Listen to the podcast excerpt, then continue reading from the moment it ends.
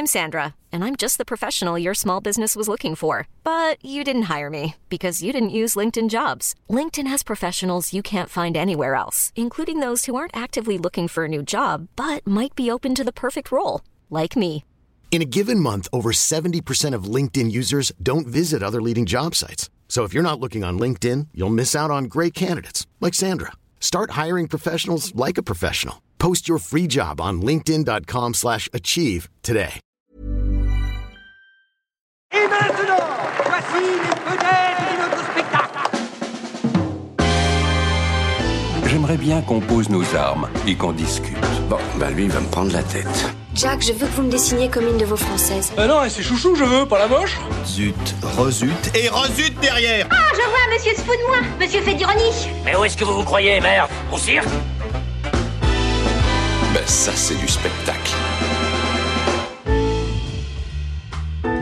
Vous aimez le cinéma Nous non plus. Bonjour, bonsoir à toutes et à tous. Et dites donc, eh ben, si ça continue, on va bien finir par croire que cinéaste, c'est un peu comme ministre, ça protège des intempéries judiciaires. Puisque la surprise générale, le film de Catherine Corsini, malgré les accusations de harcèlement sur laquelle on reviendra, mais également d'agression sexuelle sur son plateau, eh bien ce film, Le Retour, est sélectionné à Cannes. Eh mais dis donc, coucou là on est là en fait, hein, on vous voit, ce qui est ok peut-être pour des institutions vieillissantes et déconnectées des évolutions sociales, morales et intellectuelles de la société, ne l'est vraiment plus pour de plus en plus de cinéphiles dont nous faisons partie et ce ne sont évidemment pas de fausses excuses face caméra qui font oublier le réel, soyez-en bien convaincus. Parce que oui, comme toujours, et une fois de plus, le cinéma c'est la vie, c'est pour ça qu'on est là, et tout ce que vous allez entendre est évidemment garanti 100% sans trucage. Ça dépasse tout ce que j'ai pu imaginer. Et salut les amis Hello Salut Hello Mais alors, il faut commencer par. Je suis désolé, mais il faut commencer par quelque chose vraiment d'hyper euh, d'hyper sérieux. Nous sommes sans nouvelles de Gros Quick. Eh oui. Ça fait quelques jours là, c'est vrai que tu commences à pas mal t'inquiéter. Nous un peu moins, mais euh, toi c'est vrai que ça t'inquiète. Alors, je, je me suis renseigné la dernière fois qu'il a été aperçu, c'était près d'une fabrique de poudre cacaotée. Ouais, et- Les, les témoins, enfin en tout cas vraiment les dernières personnes qui l'ont vu, parlent d'une silhouette de lapin et de petites boules marron retrouvées près de l'entrepôt. Alors, euh, c'est un appel euh, qu'on vous lance, vous qui nous écoutez. Si vous ou l'un de vos proches avez aperçu Gros Quick, vous pouvez nous envoyer un message. On a ouvert une ligne spéciale euh, pour l'occasion 31 31 31 énorme envie. Vous ça par SMS sur votre téléphone. Aidez-nous à l'aider. Nous aussi en avons une énorme envie. Bref, ceci étant dit, au programme cette semaine, on va vous parler d'un dieu fou, d'un tueur insaisissable, d'un imam débutant, ce qui d'ailleurs en soi un dieu fou, un tueur insaisissable, un imam débutant, ça fait un super pitch de film en fait. Tu mets- si tu mets tout ensemble, Ouais. moi je veux bien voir ce film. Mais on commence par le boulevard de la déception.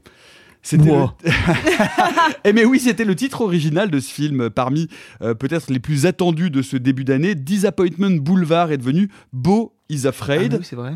Et oui, troisième long métrage d'Ari Aster, pape du Elevated Horror, qui laisse de côté du coup son genre de prédilection pour nous livrer une errance hallucinée de trois heures où l'on suit Beau, interprété par Joaquin Phoenix, homme enfant, inadapté, qui évolue dans un monde dont tout lui échappe et qui va tâcher de rejoindre les funérailles de sa mère dont la tête a été écrasée par un lustre.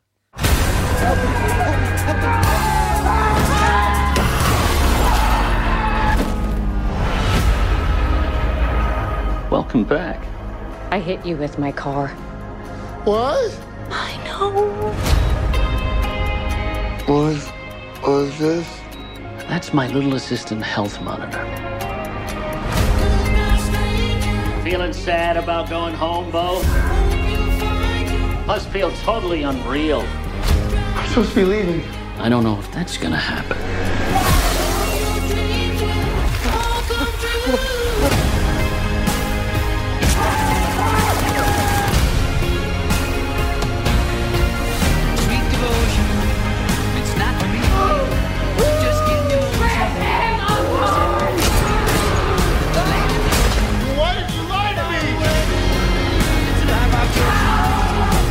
Do you want the truth now?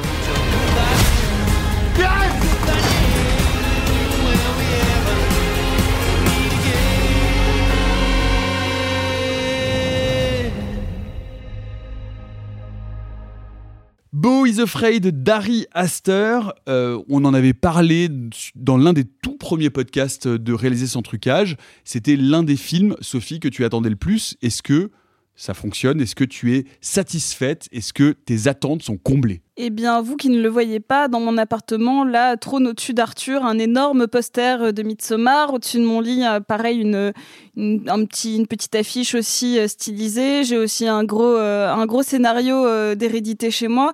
Je ne me cache pas. euh, Et tu as rencontré Esther grâce à Arthur. Grâce à Arthur. Pas que. Pas, pas que, je suis aussi allée à l'avant-première lundi parce qu'il faut savoir que les avant-premières parisiennes ont toutes été euh, prises d'assaut. Il y en avait deux le lundi soir au Hall et plein le mardi soir un peu partout. Euh, C'est Et je crois même qu'il a fait le 9h des Halles ce Et matin, ce il- que je trouve Il très s'est il sport. s'est déplacé pour le 9h, ouais. La légende sport. raconte que Harry Astor est venu au Hall. En même temps, en même temps, allez voir Boys of Red à 9h du mat le mercredi. Il faut bien avoir une petite récompense derrière. Et ben c'est ce qu'on En fait même temps, plus. moi, la semaine dernière, j'ai vu euh, Evil Dead Rise à 9h30 au Ciné Cité Oh là là Et la population de la salle était intéressante. Inquiétante. Intéressante. Intéressante. Bah là, il faut savoir que c'est quand même le plus gros score euh, des Halles, euh, avec euh, plus d'une centaine d'entrées, euh, 150 je crois, ce qui est vraiment un très joli score et toutes les AVP étaient complètes, donc même s'il était là partout, hein, c'est-à-dire que les séances étaient espacées, d'une trentaine de minutes et, il était là pour toutes les faire, donc c'est un film qu'il, en tout cas que lui sou- soutient beaucoup, en tout cas qu'il porte beaucoup. Moi, je suis pas déçue. Je suis très surprise, mais je suis pas déçue parce que c'est sûr qu'on s'en, on, s- on s'en va un petit peu de ce que tu appelais bah, son terrain de jeu, euh, l'elevated horror, et en même temps. Euh, le film dans son scénario n'est pas particulièrement euh, typé horreur. Cependant, il y a beaucoup, beaucoup, beaucoup d'effets de style visuel euh, qui sont assez effrayants, dérangeants. Cependant, et je vais revenir sur ma surprise, quand Harry Astor a présenté le film, il a dit J'espère que vous allez rire. Parce que moi, le film me fait rire. Et j'ai envie de faire rire avec ce film. Et donc, c'était très particulier parce que bah, Harry Astor, normalement, c'est pas très gaulerie. Et, euh, et là, la salle se marrait.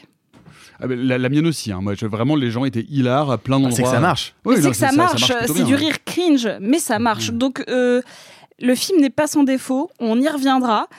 Mais si je dois vous dire le fond de ma pensée, je suis très admirative de ce film.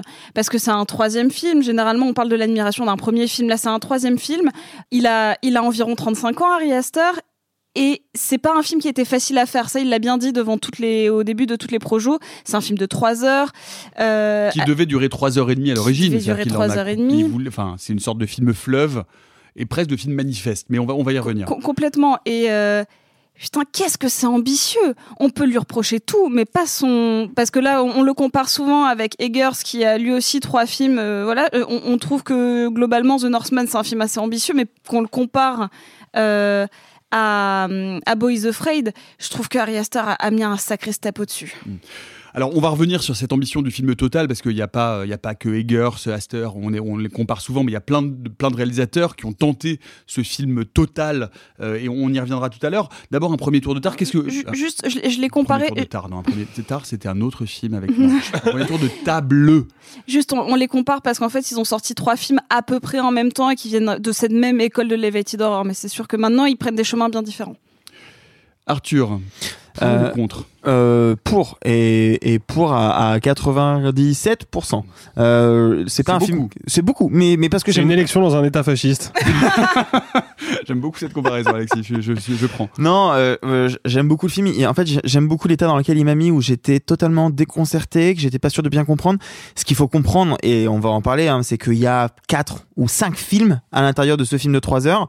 Euh, tout est pas parfait. Il y a des moments, c'est un, peut-être un peu trop long, notamment la fin, mais moi, il m'a eu. Il change de style. Visuellement, il se passe plein de choses.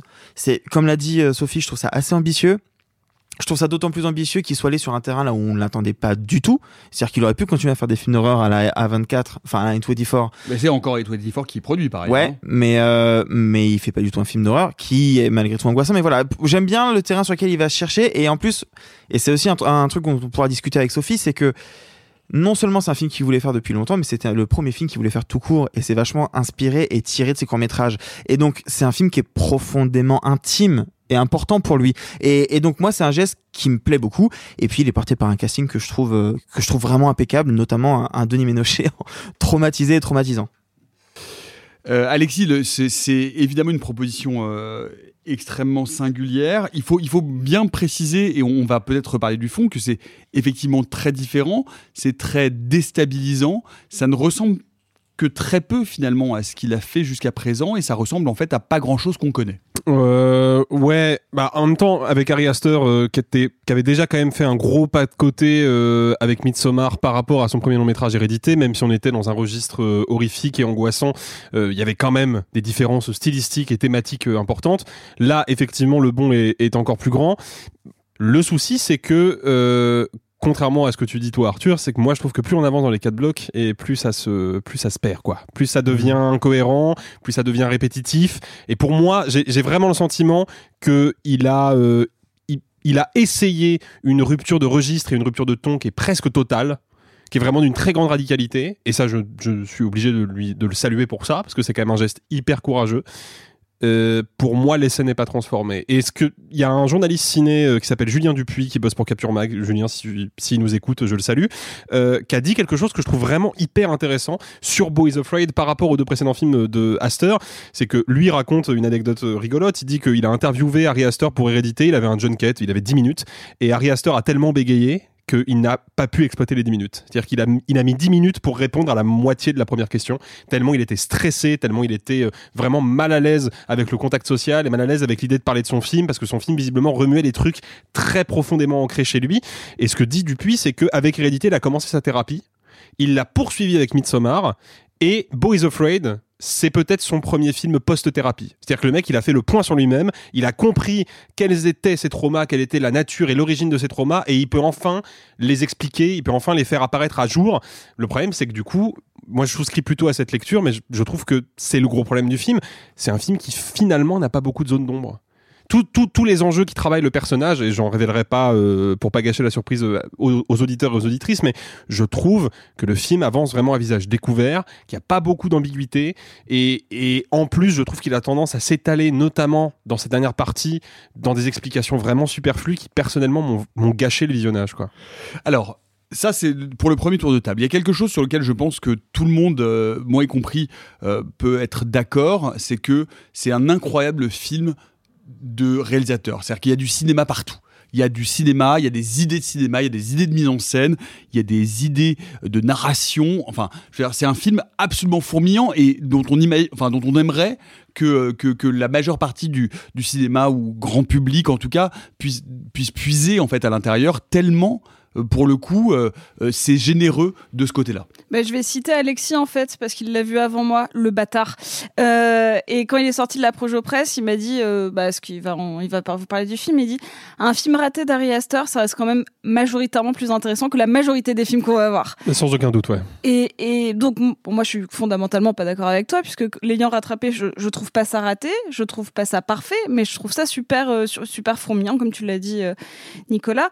Euh, je trouve que notamment ma partie préférée et c'est dans la bande annonce euh, la bande annonce j'ai directement pensé à du Gondry sur le côté euh, euh, pseudo stop motion animation mélange visuel. C'est toute une partie qui se passe dans un théâtre. C'est ça. Et où et où Joaquin Phoenix va évoluer comme une sorte de personnage de théâtre dans des décors en carton ou en papier. C'est ça. Et en fait il est allé chercher des, des réalisateurs ça on l'a su avec Arthur pendant le vidéo club les réalisateurs de la Casa Lobo, qui, euh, qui a un film d'animation euh, très particulier. Chilien. Exactement. Qui parle de la Colonia Dignidad, qui est un film d'animation complètement fou, très très dur et de, de, de peinture, enfin, dont on, vous, on, pourra vous mettre le lien ou, euh, ou regarder, chercher ce, ce, film La Casa Lobo, qui est un film très très impressionnant. Je, je, je précise que si tu cites Arthur, c'est parce que euh, Ari Aster a fait un vidéoclub pour Combini et que vous y étiez ensemble et que vous. Oui, j'ai invité Sophie à venir pour le tournage, effectivement. Mmh. Non, je voulais juste préciser le nom des cinéastes. Je sais pas si ah tu oui, non, non, je les ai pas dit. Euh, la Casa Lobo, c'est de Cristobal León et de Joaquin Cochina, que je prononce sans doute avec un accent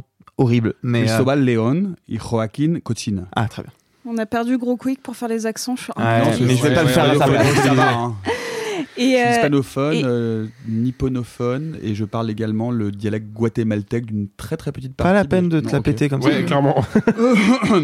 et, et, et, donc, euh, on, on, sent qu'il est allé chercher euh, des personnes qui ont une, une technique très particulière.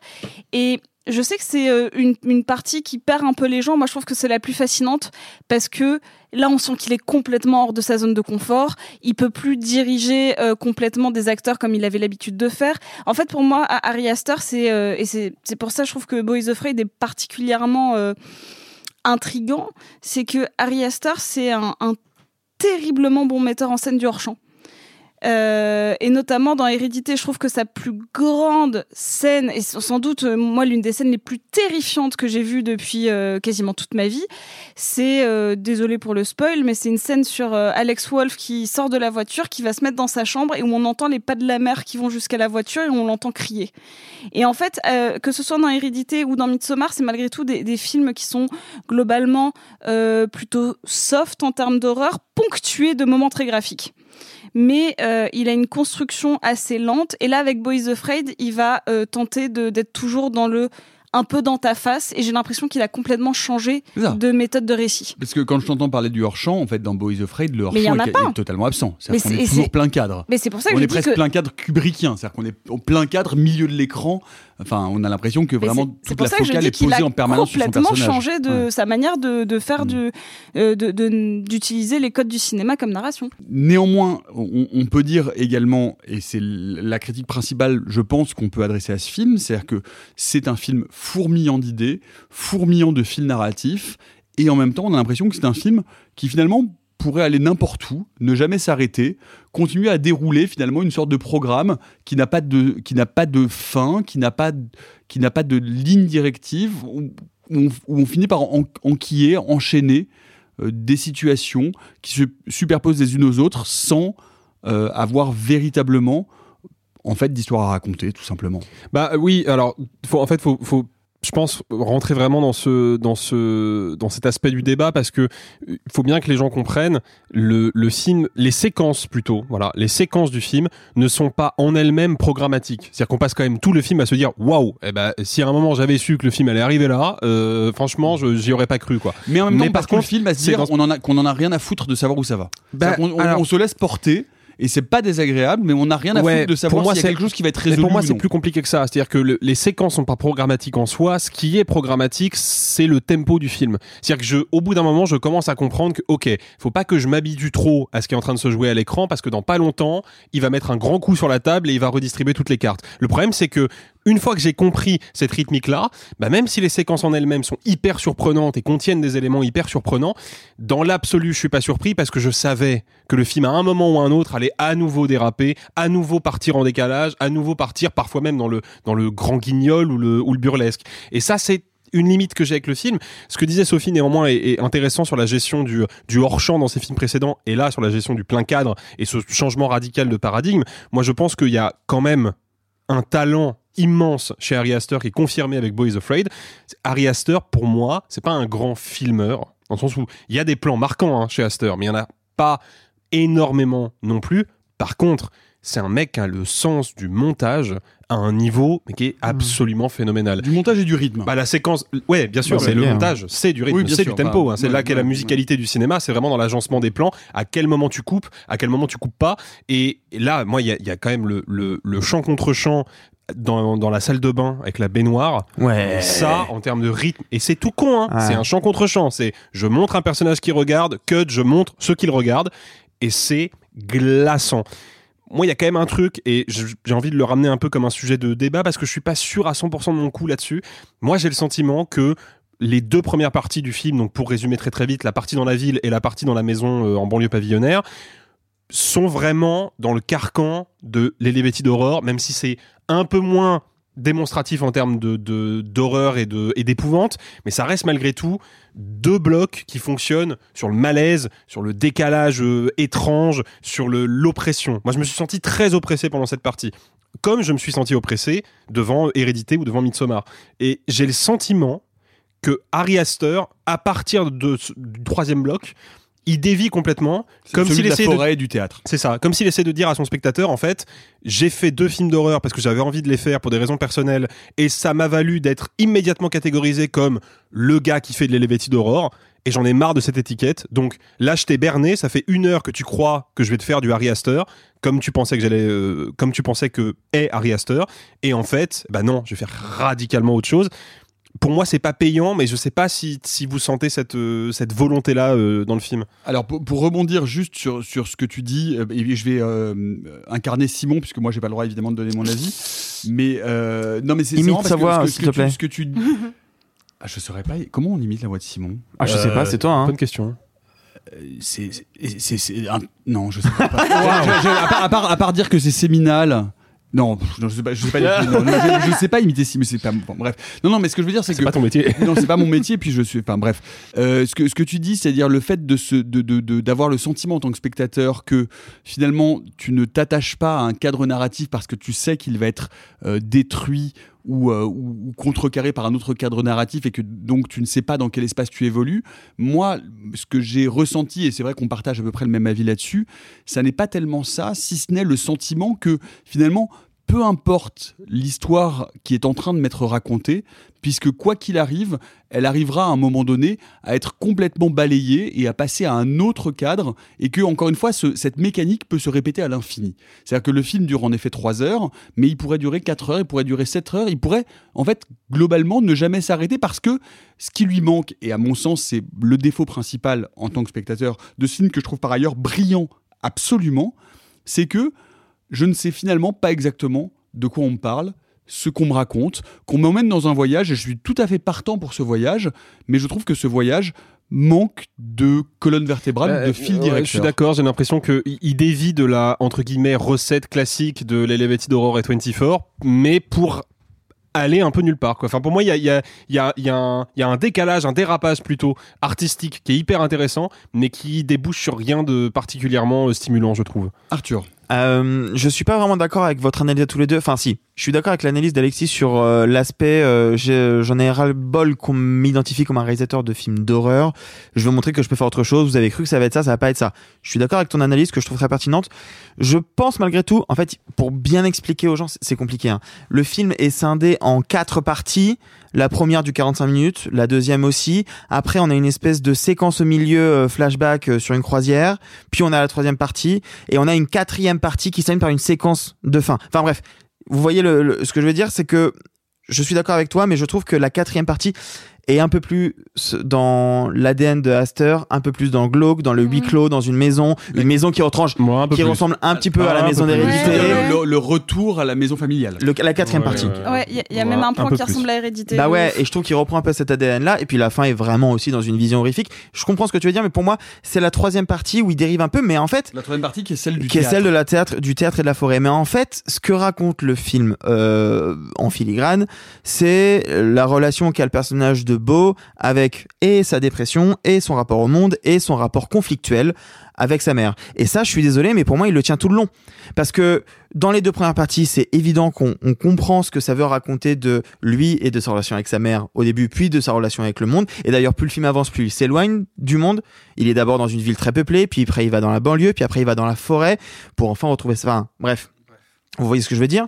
Et, et je trouve que en ce sens, moi j'y vois une vraie ligne conductrice qui fonctionne bien sur le récit justement. Et, et moi c'est, enfin, je pense que je, je, je comprends votre ressenti de spectateur. Moi le mien ça a été justement de, je ne sais pas ce qui va se passer, emmène-moi avec toi. Et je me suis laissé totalement accompagner, enfin, il m'a totalement accompagné dans son parcours et, en fait, ça a marché sur moi. Pas parce que je me disais, oh, alors là, ça fait euh, 1h30, donc on va passer à la partie 3, je pense. Je ne savais pas à quoi m'attendre. Et donc, à un moment, on dérive sur un autre truc que je dis, ah ouais, d'accord, tu, tu, tu veux aller là? Ok. Il y, a, quelque chose en tout cas de, très réussi, euh, ou en tout cas euh, d'une sorte finalement de, je ne sais pas, de lien que Harry Astor fait très très bien. C'est-à-dire que pour le coup, on est totalement raccord avec son personnage principal qui ne comprend rien à aucun moment à ce qui lui arrive. Et en tant que spectateur, on est exactement comme Beau, on ne comprend rien à ce qu'on voit. Ben, enfin, si, globalement, on est vra- Je suis enfin, moi, pas vraiment d'accord. Moi, je me suis, je suis pas d'accord non plus. Pour moi- Ah pour bon, moi, c'est pas qu'il Et comprend pas. c'est- Et c'est le souci, un peu le souci que j'ai avec le film aussi. Alors, Alors, parce que moi, je vais laisser la parole à Sophie, mais Ah, juste, ouais. pour moi, c'est pas qu'il comprend pas. C'est qu'il y a un moment, Il il, se- il il se se fait se déborder par les événements. Ouais, il se laisse déborder par son réalisateur Mais qui pour lui, l'emmène ça dans, semble dans normal. quelque chose où il ne. Enfin, Mais c'est, pour lui, ça semble normal. Il, juste, il est débordé par ce qui se passe, mais c'est- il le voit pas comme un truc Sophie, surnaturel. qu'est-ce que t'en penses? Non, pour moi, c'est un personnage entre, en- entre l'enfant et, et, et- et le- une espèce de personnage associable qui n'a aucune conscience du monde. Euh, en fait, j'ai l'impression que Harry Astor est revenu, euh, consciemment ou non, à un cinéma qui a forgé mon adolescence, qui est euh, le cinéma euh, quasi absurde euh, de Kaufman. On est sur cette espèce de retour de narration perturbée euh, et, Kaufman qui continue. Hein. En fait, j'ai pas pu. euh, je pense qu'on parlera de Mother un peu plus tard, qui est une, une référence que je rejette absolument. Moi, ça me fait plus penser à I'm Just Thinking of Ending Things, le dernier film de Kaufman qu'il avait fait pour Netflix et qui était complètement en roue libre. Et on avait encore cette espèce de schéma de fuite en avant d'un personnage dans un monde un peu absurde, mais en même temps qui semble un peu palpable. C'est-à-dire qu'il y a une scène au tout début du film où on est quasiment sur une scène euh, du pieux. Euh, et où c'est la- et- intéressant que tu dises du pieux parce que vraiment là pour le coup on Et- en reparlera tout à l'heure sur les références Ouais. mais il y a un, un sentiment de l'absurde c'est de, de ne pas savoir où la narration va t'emmener qu'on retrouve très très fortement Ben, c'est chez ça Dupieux. que, que Kaufman met toujours au service de la narration, c'est-à-dire que dans euh, que ce soit Bing John Malkovich ou autre, ce truc de ah euh, en, en tant que scénariste, hein, pas forcément en tant que réalisateur, de je vais créer une porte qui va aller dans une tête de quelqu'un de connu qu'on va mettre Hmm. comme quelqu'un de connu. Enfin bref, on, on est sur cette espèce de de folie de l'absurde, mais euh, Boys Afraid, même si c'est un schéma narratif assez particulier, il est ponctué de trucs qui sont même absurdes au sein même de son récit. Et donc une scène qui a euh, fait euh, éclater de rire l'intégralité de la salle, c'est Beau qui sort à poil euh, dans la rue, donc au tout début du film. hein. ça n'a aucune incidence narrative. Il est à au poil. tout début au tout début on est déjà à 30-40 minutes hein. Ah bon? Oui, oui. T'as vraiment été Ah parce déconnecté du temps. c'est- la fin c'est quasiment la fin de la première partie Ah waouh, Euh, le film est passé tellement vite pour moi, genre en tout cas les, les- le, le- bref, peu importe. Euh, sachez- Lucky you Ouais, euh, je- de temps en temps, la médication contre l'endométriose, ou en tout cas contre les douleurs, vous font profiter des films de manière très différente. Euh, et donc, il y a euh, Beau qui se retrouve face à un flic. Il est effrayé parce que le monde autour de lui est dangereux et lui, non. Et le flic, qui est en train de draguer une pute, littéralement, euh, lui dit ne bouge pas. Et lui, il est là, les mains en l'air, le sgeg en avant, littéralement, et il bouge pas. Et l'autre dit me force pas à tirer. Et, on, et la scène était, enfin, la, la salle était hilar. C'est-à-dire que cette scène est tellement cringe. Parce que lui ne bougeait pas. Enfin, vous voyez bien ce genre de situation de l'absurde qui s'inscrit déjà. euh, pour moi, la première partie, on est plus sur The Crazies ou limite sur euh, presque The Sadness en termes de folie de, de, quartier. Quoi. On est sur de plus du tout sur de l'elevated. On est sur du, de l'absurde horreur dangereux. tout en sachant que cette scène-là ne sera jamais expliquée, jamais reproduite, qu'on ne sait pas où on est, à quel moment on est, on ne sait pas dans quelle société on est, et que tout ça va être laissé totalement dans le vague narratif du début jusqu'à la fin du film, Arthur. Euh, alors moi, sous les conseils de, Sophie, parce qu'on en avait déjà discuté et qu'elle elle les avait vus, et sachant que c'était un film qui était très très intime pour lui et qui c'était le premier long qu'il voulait faire, j'ai vu quasiment tous les courts métrages qu'a fait Ari Aster avant. Et là où Vous c'est a fait une, une Arthur Sios. bah ouais, mais en fait j'avais déjà vu les deux films d'avant, donc j'ai fait qu'est-ce que je peux faire? Ah bah tiens, je vais rattraper tous les cours. Euh, et, et là où ça va euh, dans, dans ce que dit Sophie, c'est que il va dans, du côté de Kaufman, mais en fait c'était quelque chose qu'il explorait déjà dans les cours. Et en fait, quand on connaît son cinéma d'avant, c'est vraiment un film qui résume toute sa carrière parce que euh, un de ses courts-métrages les plus connus c'est Beau, c'est l'histoire d'un- homme qui perd ses clés, qui peut plus aller à l'aéroport. C'est littéralement le premier, la première partie. Il y en a un qui s'appelle Munchausen sur une mère qui veut qui veut tellement pas que son fils part que du coup elle l'empoisonne. C'est littéralement la deuxième partie. Je pourrais faire ça sur c'est la vie et euh, le discours des des, des sans-papiers par rapport à la société qui ressemble un peu à la première partie et tout. Mais bref, c'est absurde, mais parce que son cinéma l'a plus ou moins toujours été en fait. Et je te, je te rejoins, je rajoute juste un petit truc. Quand il disait je veux faire rire, je veux faire des comédies, il y a un de ses courts-métrages certainement étudiants euh, pour y rigoler avec un pote que vous pouvez trouver sur YouTube où c'est littéralement une fausse pub, comme il y a des fausses pubs dans Boys Afraid, sur une espèce de, de pompe que tu t'insères dans l'urètre pour péter avec la bite. Tino's Dick Fart. Exactement Mais C'est vraiment un sketch des nuls, hein, ce pitch. Ouais, c'est ça, c'est- c'est exactement ça. Non, mais en- en- alors ensuite, c'est c'est intéressant parce que ce que vous soulevez, moi, c'est une question que je me suis posée et qui d'ailleurs m'empêche de profiter de Beau ou de, de recevoir Beau is Afraid comme vous le recevez euh, vous deux. C'est-à-dire que je, je, je ne peux pas me départir d'un certain sentiment de me dire, ben, si c'est ce film-là qu'il voulait faire depuis le début, finalement, peut-être que dans sa filmographie, l'horreur, la lévité d'horreur était un prétexte. Et ce, ce, ce, ce mouvement de dire à un moment donné, maintenant que j'ai attiré votre attention avec des films finalement euh, accessibles à tous et de manière peut-être un peu euh, surplombante, eh ben je vais faire mon vrai grand film d'auteur. accessible l'hérédité? Bah, Midsommar encore plus. Moi, Oh oui, pour moi, c'est des films très accessibles. Midsommar. Ah, mais moi j'ai des potes qui sont pas du tout cinéphiles et a fortiori Bien pas du tout co- connaisseurs de cinéma d'horreur. Ils ont vu les bandes annonces des deux films, ils se sont dit oh putain ça a l'air euh, ça a l'air un peu euh, ça a l'air de secouer un peu et ils ont adoré quoi. L'éléphant C'est des dans- films hyper sensoriels quand même. hein. L'éléphant dans la pièce, c'est de se dire, finalement, bah voilà, j'ai fait de l'horreur euh, pour me construire ma réputation. Maintenant, je vais faire mon grand film, mon grand geste auteuriste. Est-ce que on n'est pas dans une posture un peu surplombante, un peu peut-être arrogante ou dans un film un peu trop ambitieux par rapport euh, à ce qu'il veut raconter, euh, ce qui, me sens, à mon sens, est une critique qu'on peut adresser à ce film. Arthur. Alors, trois petites choses. La première, il faisait déjà de l'horreur dans ses courts-métrages. Donc, je pense pas que ce soit un truc justement pour euh, se faire valider des films parce que c'est facile de faire de l'horreur. Je ne pense pas. Quand on regarde The Strange Things euh, About John- About, About the Johnson, c'est de l'horreur cringe, comme ce que tu aimes particulièrement, Nicolas. Euh, avec Speak No Evil, c'est de l'horreur comme ça. C'est Et de Josiane, 45 ans. et Josiane 45 ans, c'est effectivement très cringe, merci. Euh, On n'osait pas le dire. du coup, je pense pas que ce soit que ce soit forcément euh, comment dire euh, quelqu'un qui a voulu profiter d'un moment où c'est à la mode, où c'est le genre, où c'est facile ou quoi. Non, je pense qu'il aime vraiment ça. Et d'ailleurs, quand il en parle, il en parle très bien. Deuxièmement, je vois pas en quoi ce serait un problème qu'il ait fait d'abord de l'horreur si pour ensuite raconter d'autres choses.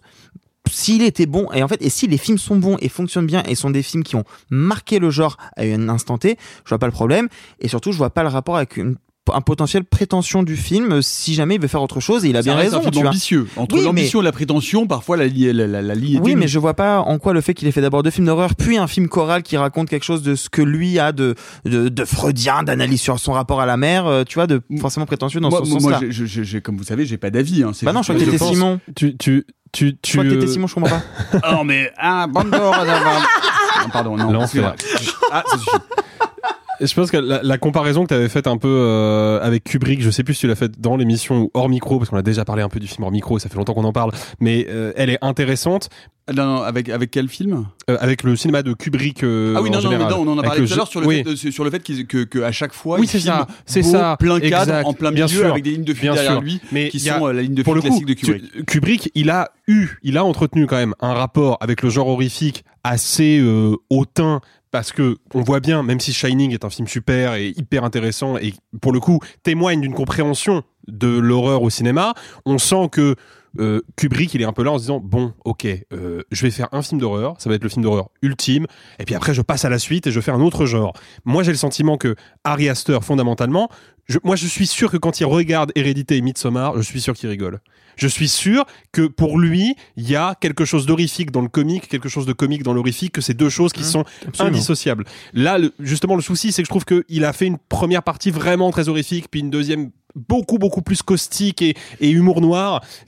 C'est un peu déséquilibré. Mais pour moi je- non je pense qu'il il- il a jamais regardé de il a il s'est jamais servi de, de l'horreur comme d'un prétexte. Je pense pas. Je pense vraiment que c'est un genre qui le passionne mais c'est pas le seul quoi. Shining est un film super qui sera, je pense, quelque chose qu'on pourra mettre sur ton épitaphe.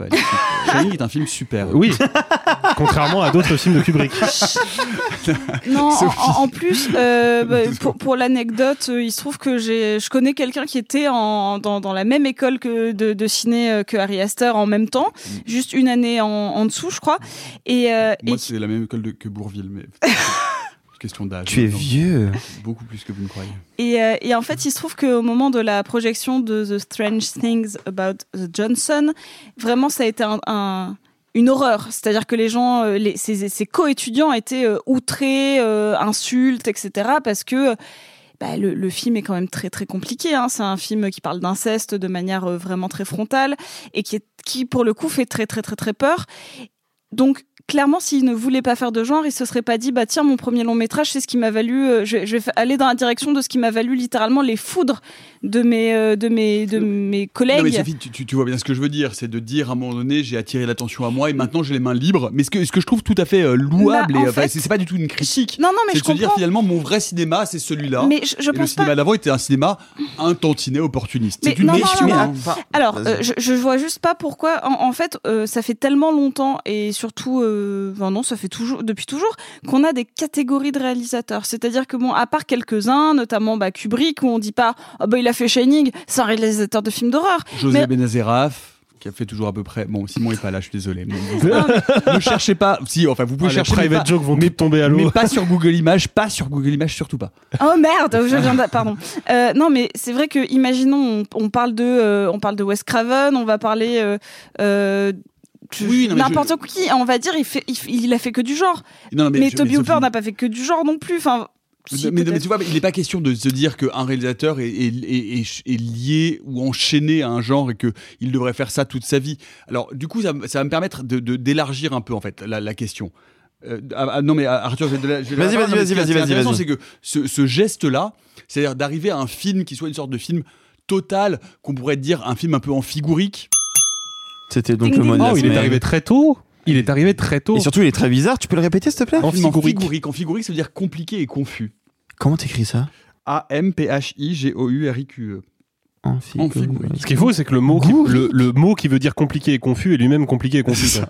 Donc non, mais ce que je veux dire, c'est que ce, ce, ce, ce, ce- cette- ce geste-là, à un moment donné, d'arriver à la volonté de faire une sorte de film complexe, total, qui casse tous les codes, qui est un film extrêmement personnel, relativement ambitieux, c'est euh, un mouvement, un geste que l'on trouve dans, dans, la filmographie d'un certain nombre de réalisateurs, euh, passés ou présents. Euh, on pourrait imaginer, on pourrait dire d'ailleurs que le dernier film de Kubrick, Eyes Wide Shut, est une sorte de film total qui euh, résume d'une certaine manière ou Ouais. qui, euh, qui prend en fait toute sa filmographie à, bras le corps. Moi, moi j'ai en, en- en voyant, euh, en, en- voyant euh, Boy the Fred, j'ai beaucoup pensé à Birdman d'Iñárritu, c'est-à-dire avec cette volonté. Je- mais je sais que c'est un film que vous aimez peu ou pas, mais en fait, avec cette volonté, vous voyez ce que je veux dire? Je, On peut penser, on a parlé de Oui, oui. Mother euh, d'Aronofsky, on pourrait penser presque d'une certaine manière, pourquoi pas, à Lost Highway de Lynch, à Fitzcarraldo de Herzog, c'est-à-dire de faire des films plus bigger than life, plus grands que nature, qui ne répondent plus à aucun code et qui, à un moment donné, se disent maintenant, j'ai les clés de l'industrie pour pouvoir faire ce film-là et je vais faire le film qui me ressemble et qui sort de toute Mais, catégorisation. mais t'as cité que des très grands films. J'ai- Oui, est-ce que je ne pense. euh, Et Birdman. Non, mais. Permettre. Ok, on peut ne pas aimer, mais globalement, t'as cité que de très bons films. Mais oui, mais, mais je- je- je- encore une fois, même Donc, si le en- film ne me plaît pas et ne m'emballe pas complètement, je trouve que ce film a une ambition qui est une ambition et Ari Aster est un grand cinéaste parce que je pense que c'est un grand cinéaste. Le film ne me convainc pas à peu près pour les mêmes raisons qu'Alexis, mais je ne pense pas que, du tout que ce soit un mauvais film. Et est-ce que c'est pas parce qu'on est aussi dans une période un petit peu différente où malgré tout euh, avec A24 qui a l'air de le soutenir euh, vraiment très fort, hein, euh, qui lui a laissé les, les Très fort. très fort, très 24. A24. Oh. Euh, Nul. peut-être qu'on se dit aussi que l'économie étant ce qu'elle est, peut-être que euh, ayant euh, ayant des budgets malgré tout pas si gros que ça, etc. Peut-être que il va pas toujours avoir la possibilité d'avoir fait, fait- c'est même de, sûr. il n'aura peut-être pas toujours la possibilité de faire ça. C'est-à-dire que là, il a vu l'opportunité parce que ces deux films ont été très remarqués. Il se dit, bah, le troisième, on me dit de le faire. Peut-être que je suis pas obligé d'attendre le 5 ou le sixième. Et moi, j'irais même plus loin que ça. On a vu plein de spectateurs et de critiques américains euh, s'énerver contre N24 de lui avoir donné un tel budget et lui avoir donné une telle liberté Le budget pour qu'il Euh, Alexa. 35 millions. Ah. Euh, le budget Ah, de waouh. 35 millions de dollars. Ah, quand même, ouais. Euh, tout le monde, il y, y a eu vraiment un gros mouvement sur Twitter euh, de gens qui disent mais comment A24 a pu lui donner autant d'argent, une telle liberté pour qu'il se fasse un film aussi foutraque. Mais moi je trouve que c'est un truc à valoriser justement. C'est vachement bien qu'une boîte de prod qui En fait. France, on les file à Danny Boone, donc Non, mais tu vois, bah, non plus, mais quoi. c'est ça, Ou, tu euh, vois. Ou, euh, ou aux Trois Mousquetaires. Et tu Euh, vois, et, budget de Trois Mousquetaires. et- et comme dit Sophie, qu'on puisse donner cet argent pour ce scénario-là, pour un film aussi intime, pour un troisième film, alors que les deux premiers étaient des films d'horreur à plus ou moins grand public. Moi, je trouve que c'est quand même un petit peu un petit peu niche. Euh, moi, je trouve que c'est quelque chose à valoriser. C'est vachement euh, beau comme geste et ça- et c'est encourageant en fait de voir qu'on peut donner de l'argent, autant d'argent à ce type de récit-là, à cette ambition-là de Mhm. cinéma. Moi, je trouve ça Et super pour bien. pas aller dans le dire, circuit beau des festivals. Parce que pour Mais moi, c'est ça aussi. C'est- beau. C'est beau. c'est beau. C'est beau. Mais ça aussi, c'est ce que je disais à Sophie, je ne comprends pas que le film n'ait été sélectionné nulle part. J'aurais pu le voir à, à Cannes, j'aurais pu le voir à la Berlinale, on aurait pu le voir n'importe où. Il n'a été sélectionné nulle part. Mais Parce que vraiment, je commence à avoir une théorie comme quoi il les envoie pas. hein. Parce que euh, C'est possible. Midsommar, j'ai juste vu qu'apparemment il aurait fait potentiellement une avant-première très rapide à South by Southwest. Ouais. Mais sinon, en fait, ni Hérédité ni Midsommar ne sont allés en Et festival. donc, quand tu mises autant d'argent, alors que tu sais que tu vas pas avoir de reconnaissance, que tu sais que ton film va sans doute se faire déglinguer par la critique américaine parce que les, les critiques américaines ont globalement pas trop aimé, sans surprise, bah, je trouve que c'est un geste artistique d'autant plus fort, en fait. Sophie, c'est un, c'est un film pour qui en fait? C'est un film qui parle à qui? Qui s'adresse à qui? Parce qu'effectivement, moi j'étais en avant-première le mardi soir à Bercy. La, film, la salle n'était pas remplie, mais il y avait quand même vraiment pas mal de monde. Donc il y a une attente d'un public particulier qui est un public effectivement, Arthur a raison, certainement un peu niche, c'est-à-dire de films qui aiment, de cinéphiles qui aiment l'horreur, et la salle était assez remplie. Elle s'est un poil vidée pendant la projection, pour être tout à fait honnête. ça, ça, ça m'étonne pas. Euh, moi, il y, a- il y a quatre personnes, mais c'est pas beaucoup, hein, s'ils sont partis pendant la VP. Euh, pour moi, ça s'adresse exactement au même public que, euh, bah, comme je Josiane l'ai 45, mais merde. Mais j'allais dire Lynch. Ah ouais, pas du tout.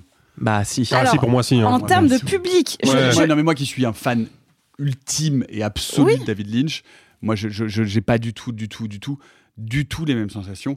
Et je vais mais, te dire je- pourquoi. mais, euh, là, on parlait de public. Oui, le public. Non mais bah, alors pour le coup, non mais ça, ça, ça, ça résonne parce que moi, vraiment pour non, moi. mais alors, je, je vais faire une espèce d'étude de marché entre guillemets. Euh, que- euh, je vais dire, allez, euh, Lynch, Kaufman, Spike Jonze un petit peu. Mais qui sont des gens qui font pas beaucoup de public. Ben oui, ben c'est c'est là que j'y- Mm. c'est là que j'en viens.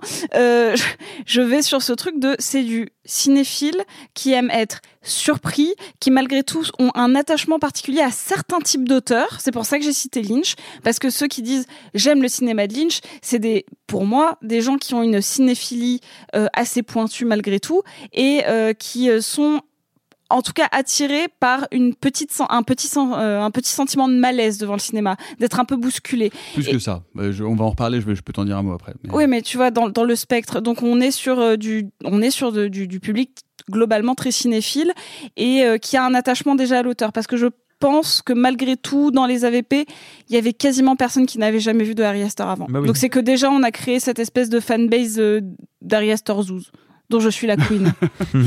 Non, je, je, je- c'est- je me suis posé la question parce que quand je citais évidemment tout à l'heure euh, Lost Highway, il y a évidemment des passerelles.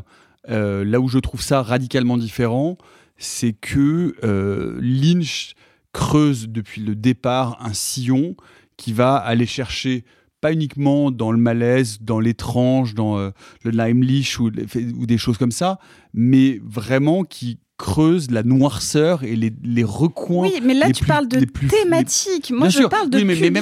Non, non, mais, non, mais Non, Sophie, je, je suis désolé, Nico, je te coupe, mais Sophie a raison parce que le, le, le, si on prend, on essaye de faire un peu large dans la vision, il y a plusieurs types de spectateurs. Il y a ceux qui aiment bien voir les films, qui vont, entre guillemets, les laisser dans leur zone de confort. Donc, ils vont aller voir certains genres de films ou certains types de films, des comédies, etc. parce que, bah, ils aiment bien être en terrain connu au Ou cinéma. même dans un Et- certain type de cinéma d'horreur. Hein, ceux qui vont Exactement. voir les Mais destinations finales. il y a un leur- public qui veut faire des pas de côté, qui veut sortir Mmh. de sa zone de confort, qui veut s'asseoir dans une salle sans savoir ce qui va être projeté sur l'écran.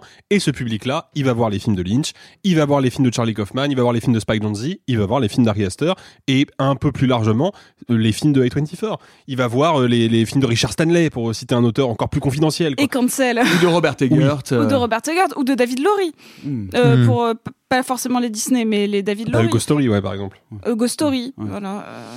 Alors, dernier tour de table, on a parlé beaucoup de ce film parce que c'est un film passionnant et vraiment littéralement passionnant en termes de, en termes de cinéma. J'aimerais faire vraiment un tour de table assez rapide pour que vous me disiez chacun d'entre vous le meilleur, un moment, une scène, quelque chose de l'ordre vraiment ou plus globalement autour, autour, autour de, de ce film Boys Afraid et le pire, le plus décevant ou ce qui vous a le plus déçu.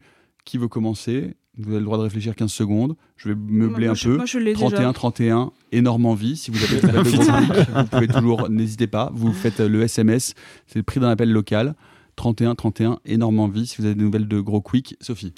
Alors, euh, moi, j'ai deux, deux passages qui m'ont pas mal bouleversée. Euh, c'est, euh, comme je l'ai dit en, en amont, euh, moi, c'est la, la, la scène en animation. euh, tout- toute cette séquence-là, moi, m'a mise à terre. Et un tout petit détail sur du, de l'ingurgitation de peinture bleue que j'ai Mmh. trouvé incroyable. Et ma petite déception, c'est euh, une confrontation euh, surdialoguée à la fin, euh, qui fait un peu chant contre chant, euh, et, et j'y ai vu un peu une, une, une volonté de faire du, du Woody Allen horrifique. Et j'étais, voilà, c'était un peu trop verbeux pour moi. mais euh, grosso modo, euh, genre, euh, il faut aller voir le film. Pour moi, c'est vraiment un impératif. Il faut, même si on n'aime pas, ça fait partie de ces films où euh, ça vient euh, chatouiller notre cinéphilie, parce qu'on normalement, euh, c'est pour ça que je suis extrêmement en colère envers les critiques, euh, notamment, genre, j'ai vu passer celle du Parisien qui dit qu'est-ce que c'est entre guillemets chiant. Si on est cinéphile vraiment, tu peux détester le film, tu peux pas trouver ça genre chiant. C'est- c'est- Tu, tu c'est- peux avoir un- c'est- C'est non. over-stimulant, quoi. C'est incroyable. hyper stimulant. C'est- une proposition peux- de cinéma invraisemblable à laquelle des- on adhère. Tu, peux trouver ça un peu trop surréaliste. Non, mais tu peux même peut-être. trouver ça long en termes de, de temps. Hein. C'est un truc qu'on lui reproche. C'est trop long, c'est trop lent, c'est trop voilà. Mais en, en termes de cinéma, cinéma. c'est Il se stimulant. passe plein de choses. Ouais. Arthur, le plus, Euh, le plus, ça va être compliqué. En fait, moi, j'ai plein de petits moments qui me restent. Euh, une séquence dans une baignoire au tout début, euh, un plan séquence euh, où il où il court sur une supérette. Euh, Un seul. euh, Choisis. Now. Eh ben, je vais aller sur un terrain euh, facile. Euh, Denis Ménochet qui court. Et ça, c'est un truc qui m'a, qui m'a. Enfin, j'ai rarement vu Denis Ménochet aussi flippant. Et pourtant, il a fait jusqu'à la garde. Ouais. C'est dire. Euh, en moins, euh, moi, à la toute fin, sur un bateau, je dirais rien, mais je trouvais que c'était euh, euh, trop étiré. Alexis. Euh, le plus, je pense que j'irais sur le, le vraiment sur le champ contre champ avec la Ouais, baignoire. je suis là. entièrement d'accord Non, mais ça, je trouve ça. Ce chant vraiment- dansant dans les Mais noirs. vraiment, ça me. Et puis c'est un truc de cinéma que tu as jamais vu, Ah ouais. que tu vois pas venir. Non, c'est est c'est incroyable. C'est incroyable. Le moins, euh, le tout tout tout tout dernier plan du film, vraiment le plan sur lequel défile le générique. Je pense que c'est le truc le plus con que Harry Astor ait jamais filmé jusqu'à présent, quoi. Voilà. Beau is Afraid d'Ari Aster avec Joaquin Phoenix. Est-ce que vous êtes plutôt Allô maman bobo ou Allô maman bof bof? Vous pouvez nous dire tout ça dans les commentaires. Ah, la sur chanson française. Nos différents. C'est c'est une chanson de Jules, ça, non? Non, pas du tout. Allô, non. Ah non, ça, par Alain contre, c'est gênant. Alain, Sou- Alain Chouchon. Les références à Jules par des boomers, c'est vraiment compliqué, Alexis. C'est- c'est hyper Je compte sur toi pour la couper au montage, STP. Elle sera coupée. Elle sera coupée. Euh, Tu vas totalement pas la couper. Je vais pas la couper du tout. Non, bien sûr. Je vais pas la couper du tout. On passe aux actus. On va revenir euh, rapidement sur euh, l'affaire Corsini. Vous l'avez peut-être euh, suivi. Son film devait être sélectionné pour le Festival de Cannes. Il ne l'a pas été. Et puis finalement, eh bien, euh, il l'a été dans les listes complémentaires. Il y a eu euh, un, un communiqué de presse cette semaine de Chasse Productions et des témoignages euh, de comédiens, notamment d'une comédienne, qui viennent appuyer la décision de cette sélection qui a fait beaucoup, beaucoup réagir Arthur dans la presse comme étant quand même relativement insupportable. En fait, il faut comprendre que à l'annonce de la programmation, quand on a vu qu'il n'y avait pas le Corsini, les gens se sont un peu posé la question de où est le film. Euh, le Parisien puis Libération ont sorti tous deux des enquêtes sur ce qui s'est passé sur ce tournage.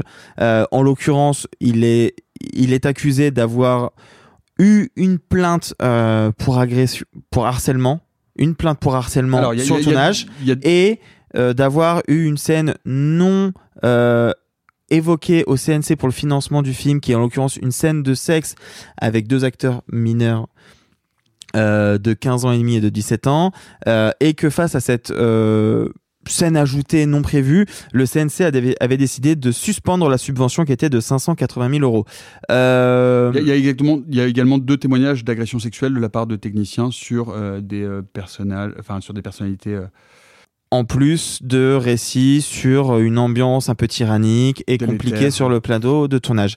Euh, ce qui est intéressant à suivre, c'est que euh, le communiqué de presse donc est sorti euh, littéralement le lendemain de l'annonce de, de Thierry Frémaux de cet ajout complémentaire à la sélection et qu'il vient un peu euh, pour essayer d'apporter des éléments mais en même temps il répond pas vraiment à tout.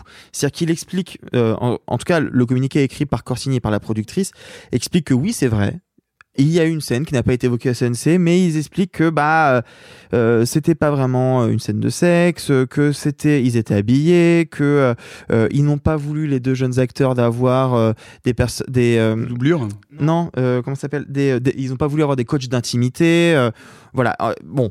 C'est- un peu particulier. On, passe, on notera au passage que le communiqué ne revient pas sur les plaintes qu'a eu Libération et que, dont Libération parle dans les enquêtes. Si ça vous intéresse, lisez les enquêtes de Libération. Et ensuite, effectivement, il faut intervenir deux témoignages. Sur les plaintes de Alors, harcèlement. Euh, oui, par- oui, pardon. Ils, ils reviennent pas du tout sur euh, les, la plainte pour agression sexuelle euh, dont Libé avait, avait parlé. Ce qui est intéressant, c'est qu'effectivement, il y a deux témoignages. Il y en a un de Tony Podalides qui explique qu'il avait sur un plateau très serein, que tout allait bien, qu'il comprend pas du tout, que c'est pas du tout le témoignage, qu'il a- euh, ce qu'il a vu lui du plateau. À noter qu'il commence en disant qu'il a tourné très peu de jours sur le, sur le, film. Donc du coup, le témoignage semble un peu particulier. Par contre, effectivement, euh, le témoignage de la jeune actrice euh, Esther Gourou, qui n'avait pas témoigné dans la presse jusque-là, pour le coup, amène une autre vision où elle explique que euh, finalement on a beaucoup parlé à sa place, mais qu'en fait euh, c'est elle qui a tout refusé, euh, que elle ça ne l'a pas franchement dérangé, qu'elle était plutôt à l'aise et que voilà, euh, euh, il y a aucune raison d'être inquiet. C'est délicat. On ne sait pas sur quel pied danser. Le fait est que le communiqué ne répond que sur la moitié des choses, qu'il y a quand même des choses un Le communiqué peu dit aussi qu'il y a des enquêtes qui sont, qui sont en cours pour les faits de harcèlement sexuel euh, de la part de, de techniciens sur le tournage. hein. Moi, ce que j'ai entendu ce week-end de la part de journalistes qui ont entendu des bruits de couloir ou de Thierry Frémaux ou de gens directs, c'est que le festival a vraiment essayé de savoir le fondement de la plainte avant d'annoncer l'arrivée du film en compétition. Visiblement, le festival a estimé que c'était euh, pas assez euh, fort ou, en tout cas, pas assez euh, pertinent pour empêcher sa sélection. On notera, malgré tout, que on parle d'une sélection nommée par Thierry Frémaux qui, malgré euh, l'espèce d'admiration que je peux avoir pour le bonhomme, n'est pas la personne la plus à même de comprendre les problématiques de la société actuelle sur ces questions de, de genre, de, de, de- sur euh, la sexualité et la manière de gérer. Ces nombreuses interviews le montrent et la nomination de Jeanne Dubarry aussi.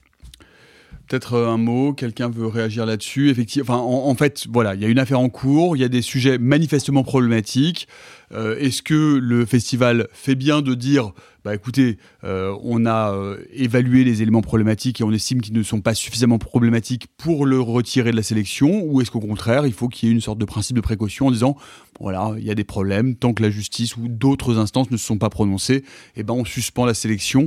Euh, Sophie, non mais en, en vrai, on est on est on est sur du terrain meuble et et, euh, et on, enfin, il- c'est- des sujets compliqués à évaluer, à estimer, et il faut, enfin, et encore une fois, rien n'est blanc, rien n'est noir, et tout n'est pas simple dans ce type de, situation. Bah, c'est très compliqué parce qu'en fait, euh, le festival s'ouvre avec le film de Mai Wen qui a elle-même créé pas mal de, polémiques, que ce soit avec le choix de son acteur Johnny Depp qui euh, s'est retrouvé quand même dans un procès compliqué avec Amber Heard euh, et où la, justice a statué presque en terrain neutre d'une certaine manière.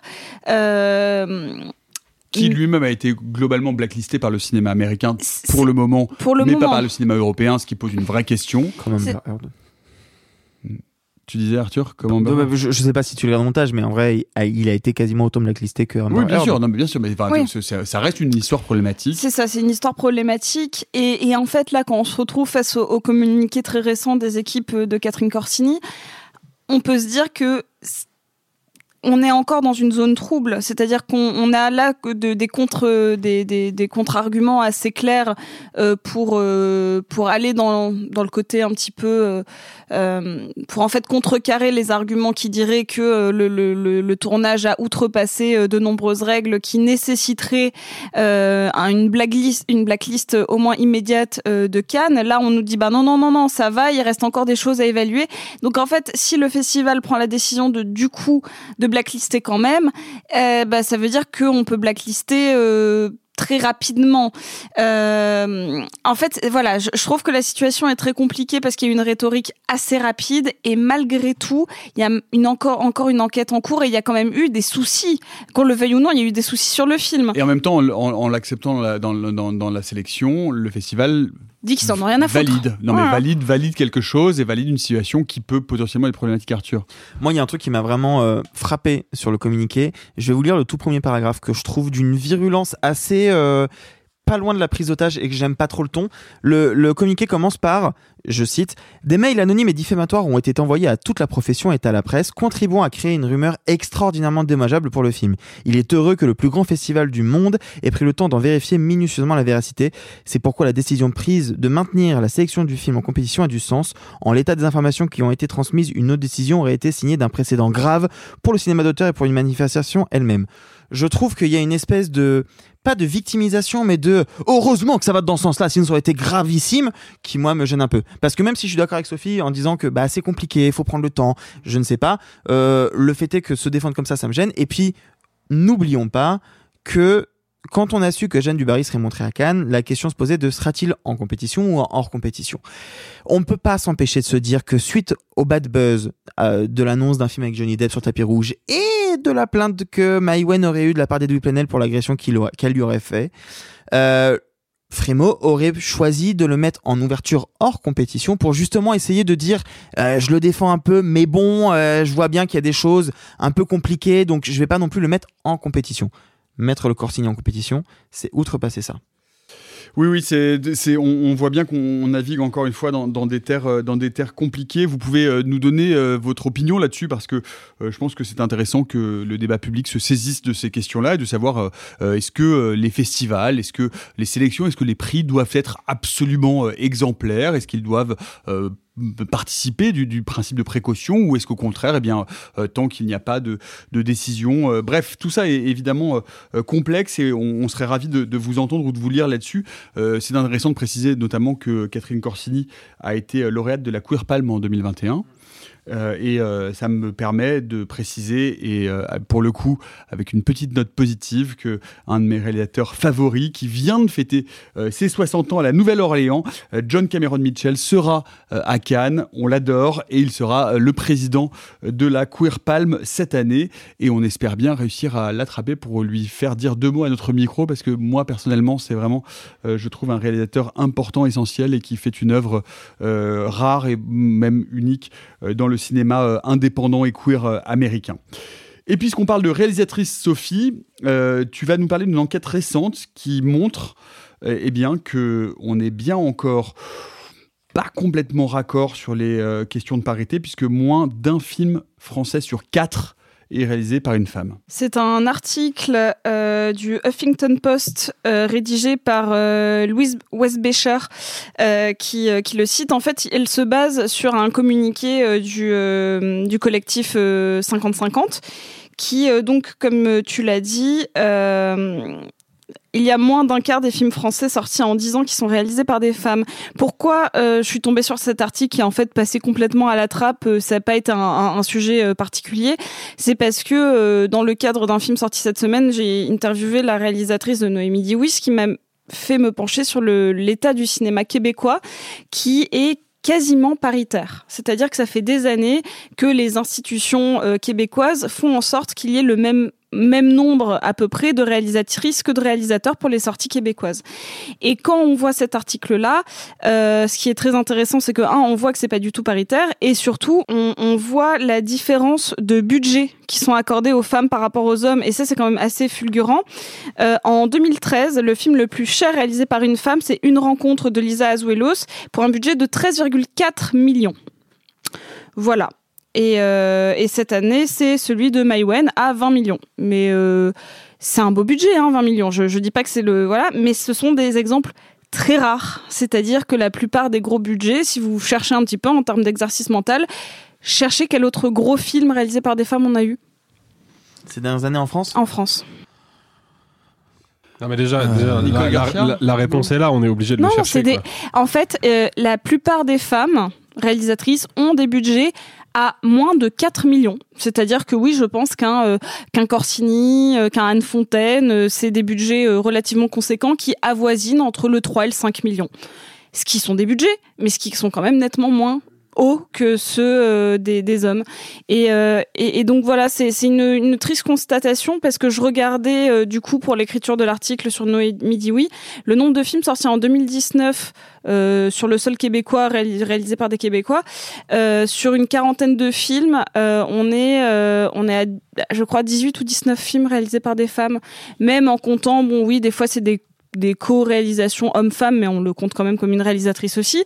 Et, et en fait, du coup, c'est super triste. C'est super triste que ce soit obligé de passer par un système de parité, de répartition du financement qui soit dirigé par une institution de l'État parce qu'en fait le cinéma québécois n'est produit que euh, par euh, par des fonds euh, donc gérés par deux institutions que vous pouvez voir sur pas mal de films qui sont la Sodec et Téléfilm Canada donc ils, ont, qui vont avoir un système à peu près similaire du CNC, mais comme vous le savez, le CNC n'est pas le seul à financer euh, des films sur le territoire français.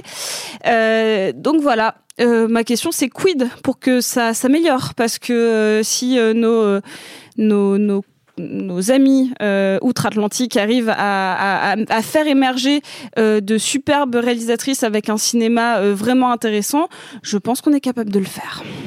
Et puis, et puis pour aller dans ce sens-là, même si c'est évidemment pas non plus une situation vraiment idyllique, vraiment pas, n'oublions pas qu'en ce moment à Hollywood, il y a aussi de plus en plus de femmes réalisatrices qui réalisent des blockbusters. Hmm. Rien que chez Marvel, on en voit de plus en plus. Je dis pas que c'est forcément un exemple à suivre, mais c'est vrai que on voit dans les grosses machines quand même des femmes pouvoir commencer à prendre ce genre de projet. Ce qui, est, intéressant, et pour le coup, euh, on en a beaucoup parlé à ce micro, c'est que c'est l'une des vertus de ces euh, méga structures et de ces méga, de, de ces méga corporations de production, c'est que pour le coup, en termes de représentation de la diversité et euh, de parité, il y a un vrai effort qui est fait au niveau de la corporation Mhm. et qui finit par, euh, par percer parce qu'il y, a la- parce qu'il y a la force et parce qu'il Oui, y a puis- le poids du studio.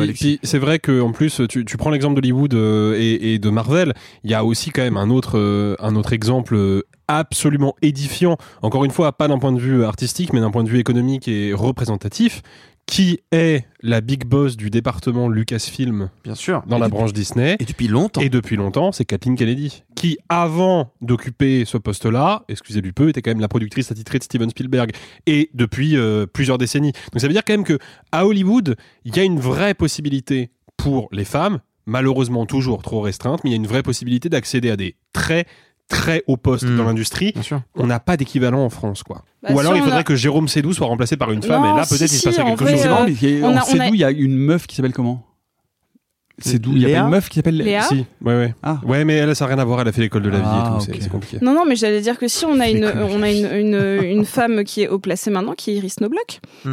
Oui, mais on sait que le poste, on le sait depuis l'époque de Pierre Lescure notamment, le poste de président du Festival de Cannes n'est pas un poste Oui, mais c'était la big boss d'une de influence Warner. gigantesque. Par Oui, contre, c'est vrai qu'avant, elle était euh, Elle était big ouais. boss de Warner On a, France. on a Isabelle Giordano à Unifrance. Europe, Europe. On Mais a- d'ailleurs, d'ailleurs, on a, on Isabelle Giordano hein. Unifrance, par ailleurs. Bon, bref, on va pas commencer à faire la liste euh, parce que c'est, un peu cringe, mais. J'ai euh, j'ai un exemple un peu criant qui va dans la continuité de ce qu'on raconte là depuis tout à l'heure, c'est que on a eu donc les Trois Mousquetaires de Bourboulon qui est sorti en salle il y a un mois. Euh, il y a une version féminine qui va bientôt sortir, réalisée par Ouda Benyimina, avec euh, Oulaya Mamra, Lou Delage, Débo- Déborah euh, Lukumwena, Sabrina Wazani. Évidemment qu'un film comme celui-là ne va pas avoir le budget de celui du Bourboulon. En fait, c'est bien que ces femmes-là puissent aussi commencer sur ce terrain-là. Ce serait bien qu'elles aient le même budget que les hommes. Ah bah, complètement. Euh, c'est évidemment euh, un vœu euh, que nous souhaitons tous. Et puis j'en profite bah, bah, du coup pour euh, vous glisser un mot euh, des- d'un anniversaire. Ce sera. Le tien? Alors non, le, enfin moi, moi, tu sais c'est toujours mon anniversaire, hein, mais j'attends. C'était quoi ton cadeau cette année? Je pas, je crois pas. Sophie m'a fait un super cadeau, elle m'a offert des fossiles et du glitter. J'aurais dû fermer ma gueule. Et ben m'apprendra. voilà, ça tu l'as bien, tu l'as pas volé celle-là. Moi, j'ai rien dit. Hein. Non, mais toi, toi- et toi, ton non, pas de cadeau. Te- ton cadeau, c'est c'est ta présence tous les jours. Oh là là, arrête, arrête, arrête. Arrête, je vais rougir. Non, mais tu sais que t'es mon préf. Non, c'est Sophie ma préf. C'est Sophie ma préf. Oui. Depuis toujours. Bref, non, le- c'est les un an du Hurlequin, les enfants. Ah Et oui au mois de mai, euh, ça fait Joyeux exactement un an. Ce sera la douzième séance. Euh, la séance euh, aura lieu le 4 mai. Et eh bien, parce que justement, après avoir diffusé, après avoir fait une séance euh, 100% féminine avec euh, Wessera euh, de euh, Michel euh, Garça Cervera et le court-métrage Growing d'Agatha Viexorek, eh ben, pour les un an d'Hurlequin, ce sera également une séance féminine avec Revenge de Coralie Farja et, mesdames et messieurs, avec Coralie Farja, qui va nous faire le plaisir de venir pour débattre, pour discuter du film, pour discuter du cinéma d'horreur, peut-être de son nouveau projet pour lequel elle est vraiment littéralement en pleine post-prod. Euh, ben voilà, elle se déplacera pour les 1 an du Hurlequin. Je suis hyper content, je suis hyper fier et vraiment venez euh, toutes et tous euh, au max au cinéma l'Arlequin. Je vous dis, c'est le jeudi euh, 4 mai, jeudi prochain à 20h. Et puis, je peux aller faire un peu de teasing, puisque pour la dernière de la saison, ce sera au mois de juin, le 8 juin. On refait un gros crossover Hurlequin versus réalisé sans trucage. On sera tous là, toute l'équipe, pour enregistrer l'épisode spécial patrimoine. Euh, on se sera en public, vous pourrez participer. On vous en reparlera évidemment avec un film. On laisse encore le suspense léger, flotter. Oui. Un film auquel vous vous attendez, je vous jure, absolument pas. Mais en tout cas, vous serez les bienvenus pour, euh, pour, une, pour une chouette séance d'enregistrement euh, du podcast euh, en public. Du nouveau pour nos amis d'outre qui est me la Batavia. Allez, on reprend le fil des sorties de la semaine. Et si vous êtes, puisque vous nous écoutez évidemment un tant soit peu cinéphile ou curieux, le nom de Phil Tippett peut vous paraître familier. Et pour cause, c'est l'un des plus grands noms, si ce n'est peut-être le plus grand nom euh, contemporain depuis euh, Ray Harryhausen des effets spéciaux. Je vous laisse juger, hein. c'est lui qui est derrière les effets spéciaux de Star Wars, d'Indiana Jones, de Jurassic Park, et c'est pas rien, de Robocop, de Starship Troopers. Phil Tippett est un géant des effets spéciaux et un géant qui tient un projet fou, un projet qu'il porte depuis quasiment 30 ans. Il veut réaliser un film d'animation en stop motion.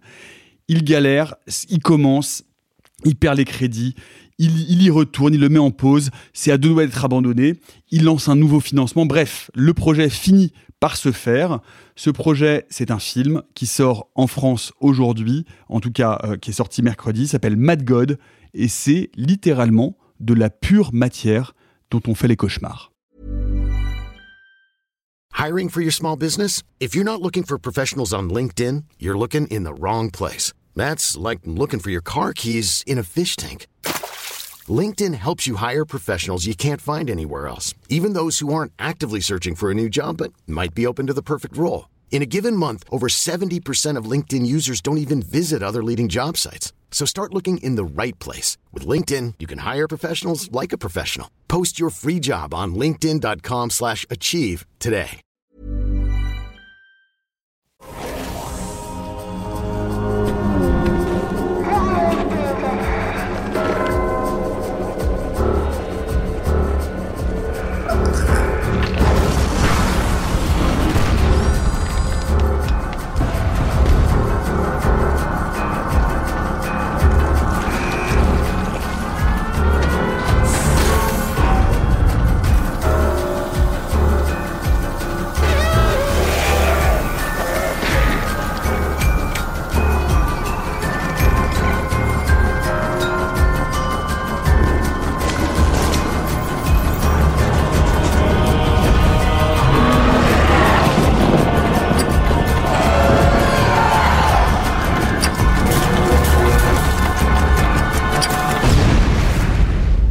Mad God de Phil Tippett. Euh, c'est un film, euh, Alexis, puissant, sauvage, fou, généreux, terrifiant je sais pas, moi je, moi je trouve que c'est un chef-d'œuvre perso. T'as complètement raison, euh, Nico, c'est un, un, grand film. Moi je l'avais découvert pour resituer à l'étrange festival 2021 où le, le, film avait été accompagné euh, après la projection d'un petit court-métrage euh, documentaire réalisé de mémoire par la fille de Phil Tippett et qui explique bah, justement la genèse artistique de ce, de ce film-là, d'où est-ce que ça vient, pourquoi ça a travaillé Phil Tippett aussi longtemps et, et surtout bah, comment il l'a fabriqué. quoi. On a vraiment des secrets de fabrication parce que la première chose qu'il faut dire, à mon sens, sur Mad God, c'est que c'est un film qui donne l'impression d'avoir été réalisé littéralement avec le centuple du budget qu'il a eu quoi. Enfin, vraiment j'ai le sentiment que ce film là coûte extrêmement cher, qu'il y a une énorme prod derrière, qu'il y a eu des, des, des, années des années de réflexion collective en termes de, de, de design et de, fabrication d'univers, alors que vraiment c'est Phil Tippett euh, tout seul dans son coin qu'il a fabriqué euh, et, le docu est vraiment super intéressant parce que il a une intuition créative de, travail de la matière, des matières même au pluriel et comment il peut créer véritablement un monde totalement à part, totalement fantasmatique, totalement cauchemardesque, à partir vraiment d'éléments du quotidien. Je crois de, mémoire dans le documentaire, il y a un moment où il prend une espèce de tuyau de gouttière en plastique et il en fait une, une, espèce de colonne vertébrale biomécanique, enfin vraiment des trucs complètement fous. Et puis il y a un autre truc qu'il faut euh, qu'il faut dire, je pense, d'entrée de jeu parce que ça participe à la réussite du film. En général, il faut se méfier un tout petit peu quand un technicien passe derrière la caméra parce que un exemple édifiant c'est celui de Yann de Bont le chef opérateur de Paul Verhoeven qui est parti aux États-Unis accompagner Paul Verhoeven et puis qui a fait pas mal de films prestigieux en tant que chef op notamment Die Hard euh, et puis qui à un moment est passé à la réalisation de films. Speed. Bah, Speed c'est pas mal pour le coup. Speed c'est pas mal. Speed c'est vraiment même c'est même vraiment très bien je trouve. sauf que très rapidement Yann de Bont s'est cassé la gueule artistiquement comme ça arrive souvent avec les techniciens parce que bah, des formations professionnelles ce qui les intéresse avant tout c'est de travailler la technique et ils sont pas forcément les mieux à même de repérer des erreurs d'écriture, des erreurs de caractérisation ou des parties pris de mise en scène un petit peu euh, chancelants. Là, vraiment, Phil Tippett utilise son artisanat de d'animateur, de, créateur, euh, de designer et, de stop motioner, on va dire ça comme ça, pour véritablement faire de la narration. C'est-à-dire que la narration, elle existe dans le film, il y a un vrai enjeu euh, esthétique, un vrai enjeu dramaturgique, et ça passe par la matière. C'est la matière qui contient l'histoire du film, et ça, je trouve ça quand même assez fou. Arthur, euh, euh, décris-moi un peu le, le sentiment, parce que là aussi, on est euh, sur un film qui est pas un film évident, enfin qui est pas Ah un non. film facile d'accès, Ah mais qui est une expérience Ah. invraisemblable. Euh, moi, moi, en fait, c'est- rigolo parce que ça, ça fait référence à ce qu'on disait tout à l'heure euh, sur Boys Afraid. Moi, ce qui me bouleverse et ce qui touche et ce qui touche en plein cœur, c'est que c'est un film d'une noirceur totale. C'est un film vraiment, littéralement, où j'ai l'impression de visualiser sur l'écran les éléments de mes cauchemars les plus intimes. de ce que je me souviens du film que j'ai découvert en même temps qu'Alexis, moi, c'est une sensation de vertige assez, euh, assez déroutante. Et oui, c'est effectivement un film exigeant, pas facile d'accès, euh, peut-être plus difficile que Larry Astor, je trouve, d'une certaine manière, parce que euh, la narration est assez complexe à suivre. En fait, on est tellement dans un univers grandiose et grandiloquent. Euh, avec un travail sur les textures. Faut, on l'a, tu l'as dit, hein, Phil Tippett, c'est un, c'est un très grand nom. Il faut, faut Peut-être qu'on est peut capable de tout peu. faire. Peut-être qu'on Phil peut Tippett- rappeler un peu ce qu'il apporte dans, le, dans les effets spéciaux. Phil Tippett, ça va être celui qui va designer Jabba the Hutt comme celui qui a supervisé la naissance du bébé vampire dans Twilight 4. Enfin, il a un éventail de travail et, et je dis ça parce Il que a fait trouve- tous les Twilight. hein. Et je dis ça parce que je trouve que le grand écart est drôle, mais en fait, on pourrait parler de Starship Troopers et autres. De Jurassic Park, euh, Alexis. Bah ouais, bien sûr. Oui, oui, oui. Bah alors sur Jurassic Park, il n'est pas tout seul, hein, Oui, euh, sûr. parce qu'il a été euh, secondé assez rapidement euh, et de manière un peu, euh, d'ailleurs, euh, imprévue à la base par les techniciens d'ILM. Mais ouais, il a une filmographie qui impose, euh, qui impose le respect. Et surtout, ce qui est intéressant, c'est qu'il a une filmographie, et c'est là où a été ma belle surprise devant le film, c'est qu'il a vraiment une filmographie de technicien. C'est-à-dire qu'il a participé à des projets qui, on va pas se mentir, sont pas des projets particulièrement mémorables, typiquement. Howard the Duck, par exemple, mais parce Quoique, que ça dépend quoique, pour qui, quoique, hein. Howard the Ça Duck, ça dépend pour ça qui, mais. Plutôt que quoi que. Oh, bien joué, bien excellent. joué. Non mais Howard Bonne the Duck, réponse, Howard the Duck est pas, resté lire, dans, est, pas- est pas resté dans les mémoires comme un grand film, mais bah il y est allé pourquoi? Parce qu'il y avait cette marionnette à animer, quoi. Il y avait quelque chose de technique à travailler. Et en fait. Il aurait pu se fourvoyer avec Matt God. Il aurait pu prendre Matt God comme juste un délire technique. Oh, je vais, je vais animer des trucs et puis ça va être bien animé et ça va être cool. C'est pas du tout ça. Bah, C'est- un peu, projet moi, qui. est-. Ah, moi je trouve pas. Je, sens que le projet résonne avec des trucs Bah, qu'il déjà- a euh, très Alors, profondément alors, ancrés, ça, je suis d'accord. Ça, je suis C'est d'accord. C'est profondément truc intime. vraiment Il y a un truc quoi. vraiment qui sort de lui, de ses tripes. Enfin, tu bosses pas sur un film pendant 30 ans si tu n'y crois pas dur comme fer. Mais il y a un truc qu'il faut dire. Est-ce que tu peux essayer Parce que moi, j'ai pas voulu le faire. De résumer l'histoire. Mais vraiment en, en deux mots, parce que c'est. c'est- c'est- c'est- C'est les errances d'un soldat dans l'enfer. Ouais, c'est ça. C'est en gros c'est ça. Non, mais bah, oui, Ah non, mais complètement, oui. Et sauf que il faut le dire, il y a pas de dialogue. Ah oui, non, c'est un film muet, ouais. Donc c'est un film muet de il dure combien? Euh, 1h30. Euh, bah, Peut-être même pas. Je, 1h25 Ouais, c'est ça, il Donc, fait son 1h25. 1h25, muet. Moi, ça m'a rappelé, dans un style beaucoup plus impressionnant, beaucoup plus imposant, beaucoup plus travaillé, un autre film de stop motion euh, d'horreur sorti il y a quelques mois qui s'appelait Junkhead. Film japonais euh, réalisé par euh, Ori où là aussi c'était une espèce d'errance labyrinthique dans les enfers. Euh, non, après moi j'ai été bluffé par les images, Les par images les sont. textures, la lumière, la couleur, Il faut, il faut, il faut peut-être. la- la tronche des monstres qui sont Ouais. tous différents. euh, Il faut peut-être redire en un mot, même si vous, vous, avez- vous êtes familier avec le concept de stop motion.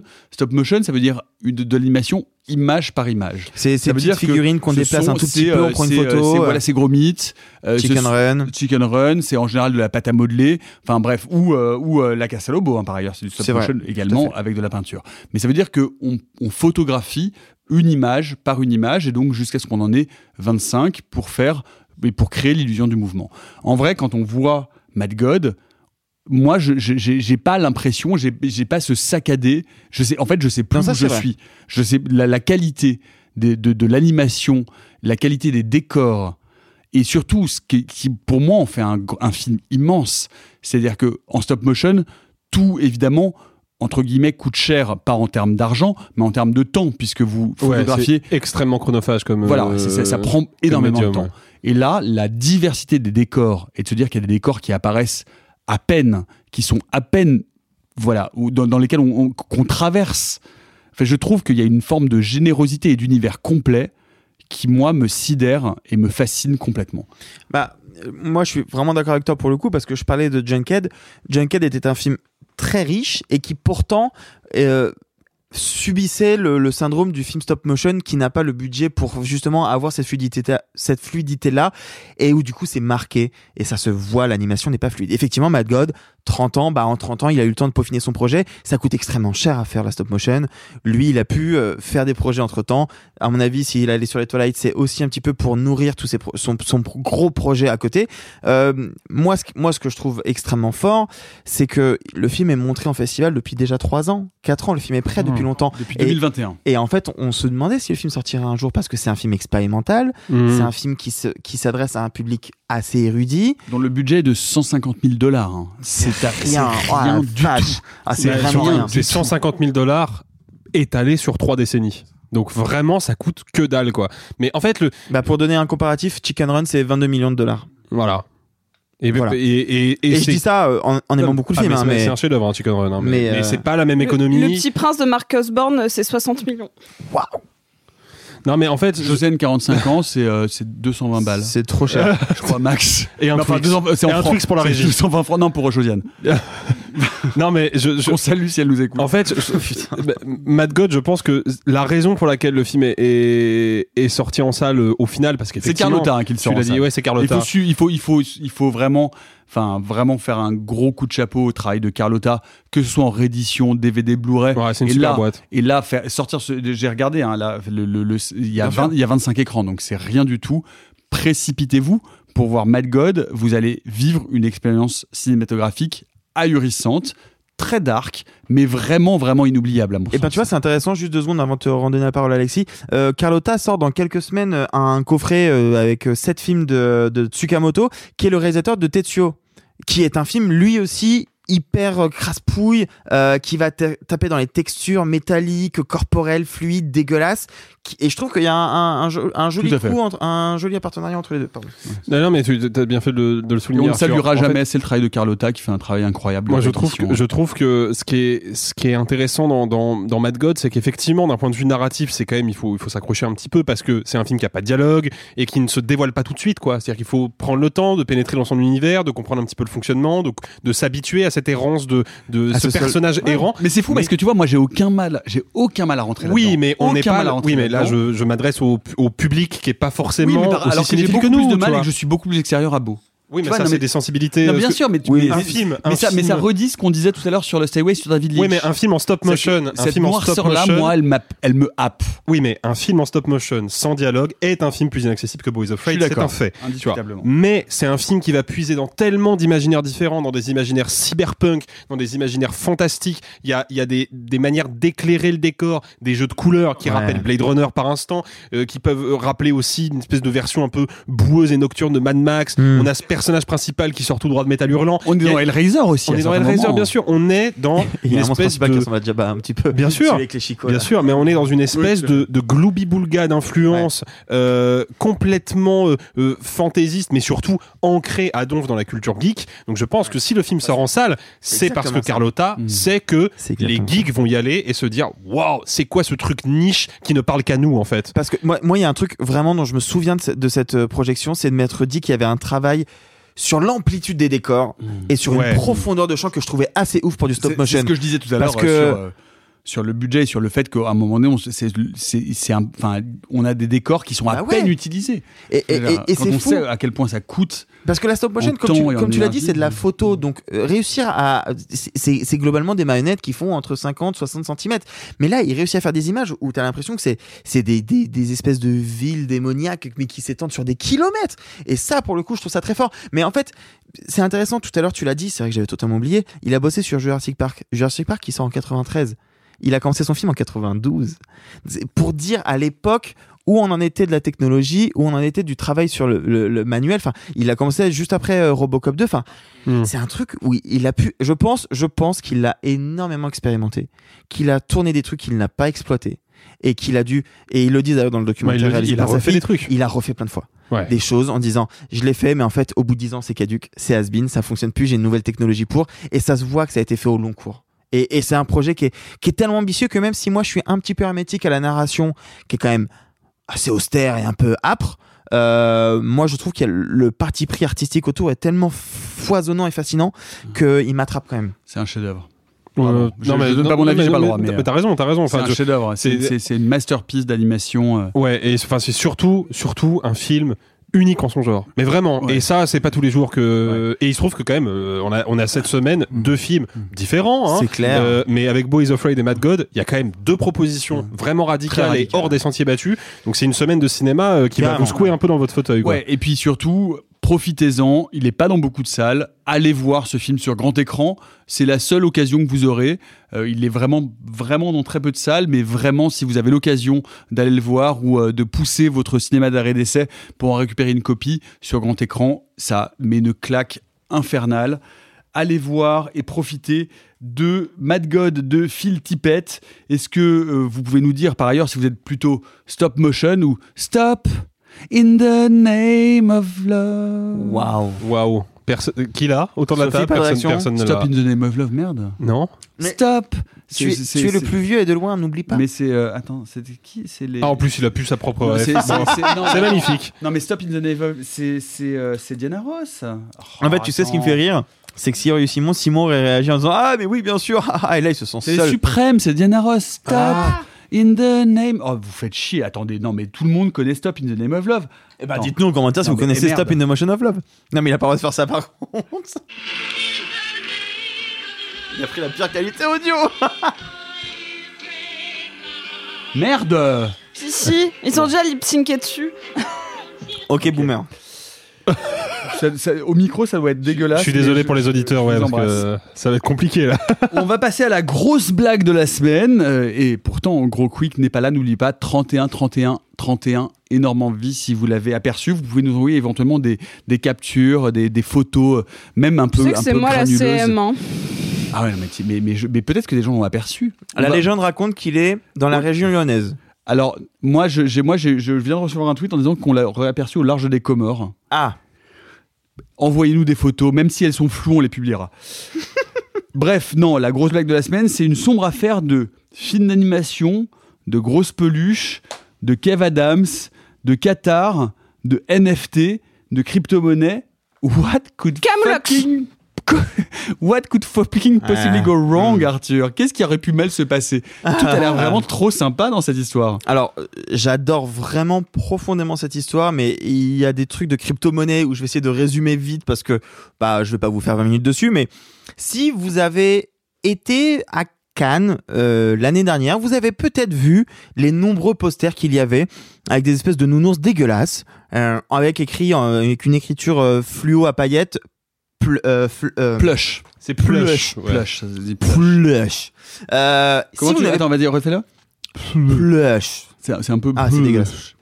Vous avez peut-être vu ces posters. Si vous ne les avez pas vus, vous avez peut-être vu, en revanche, un live Instagram qu'a fait Kev Adams le 14 mai 2022, où il annonçait la sortie du premier film payé en NFT.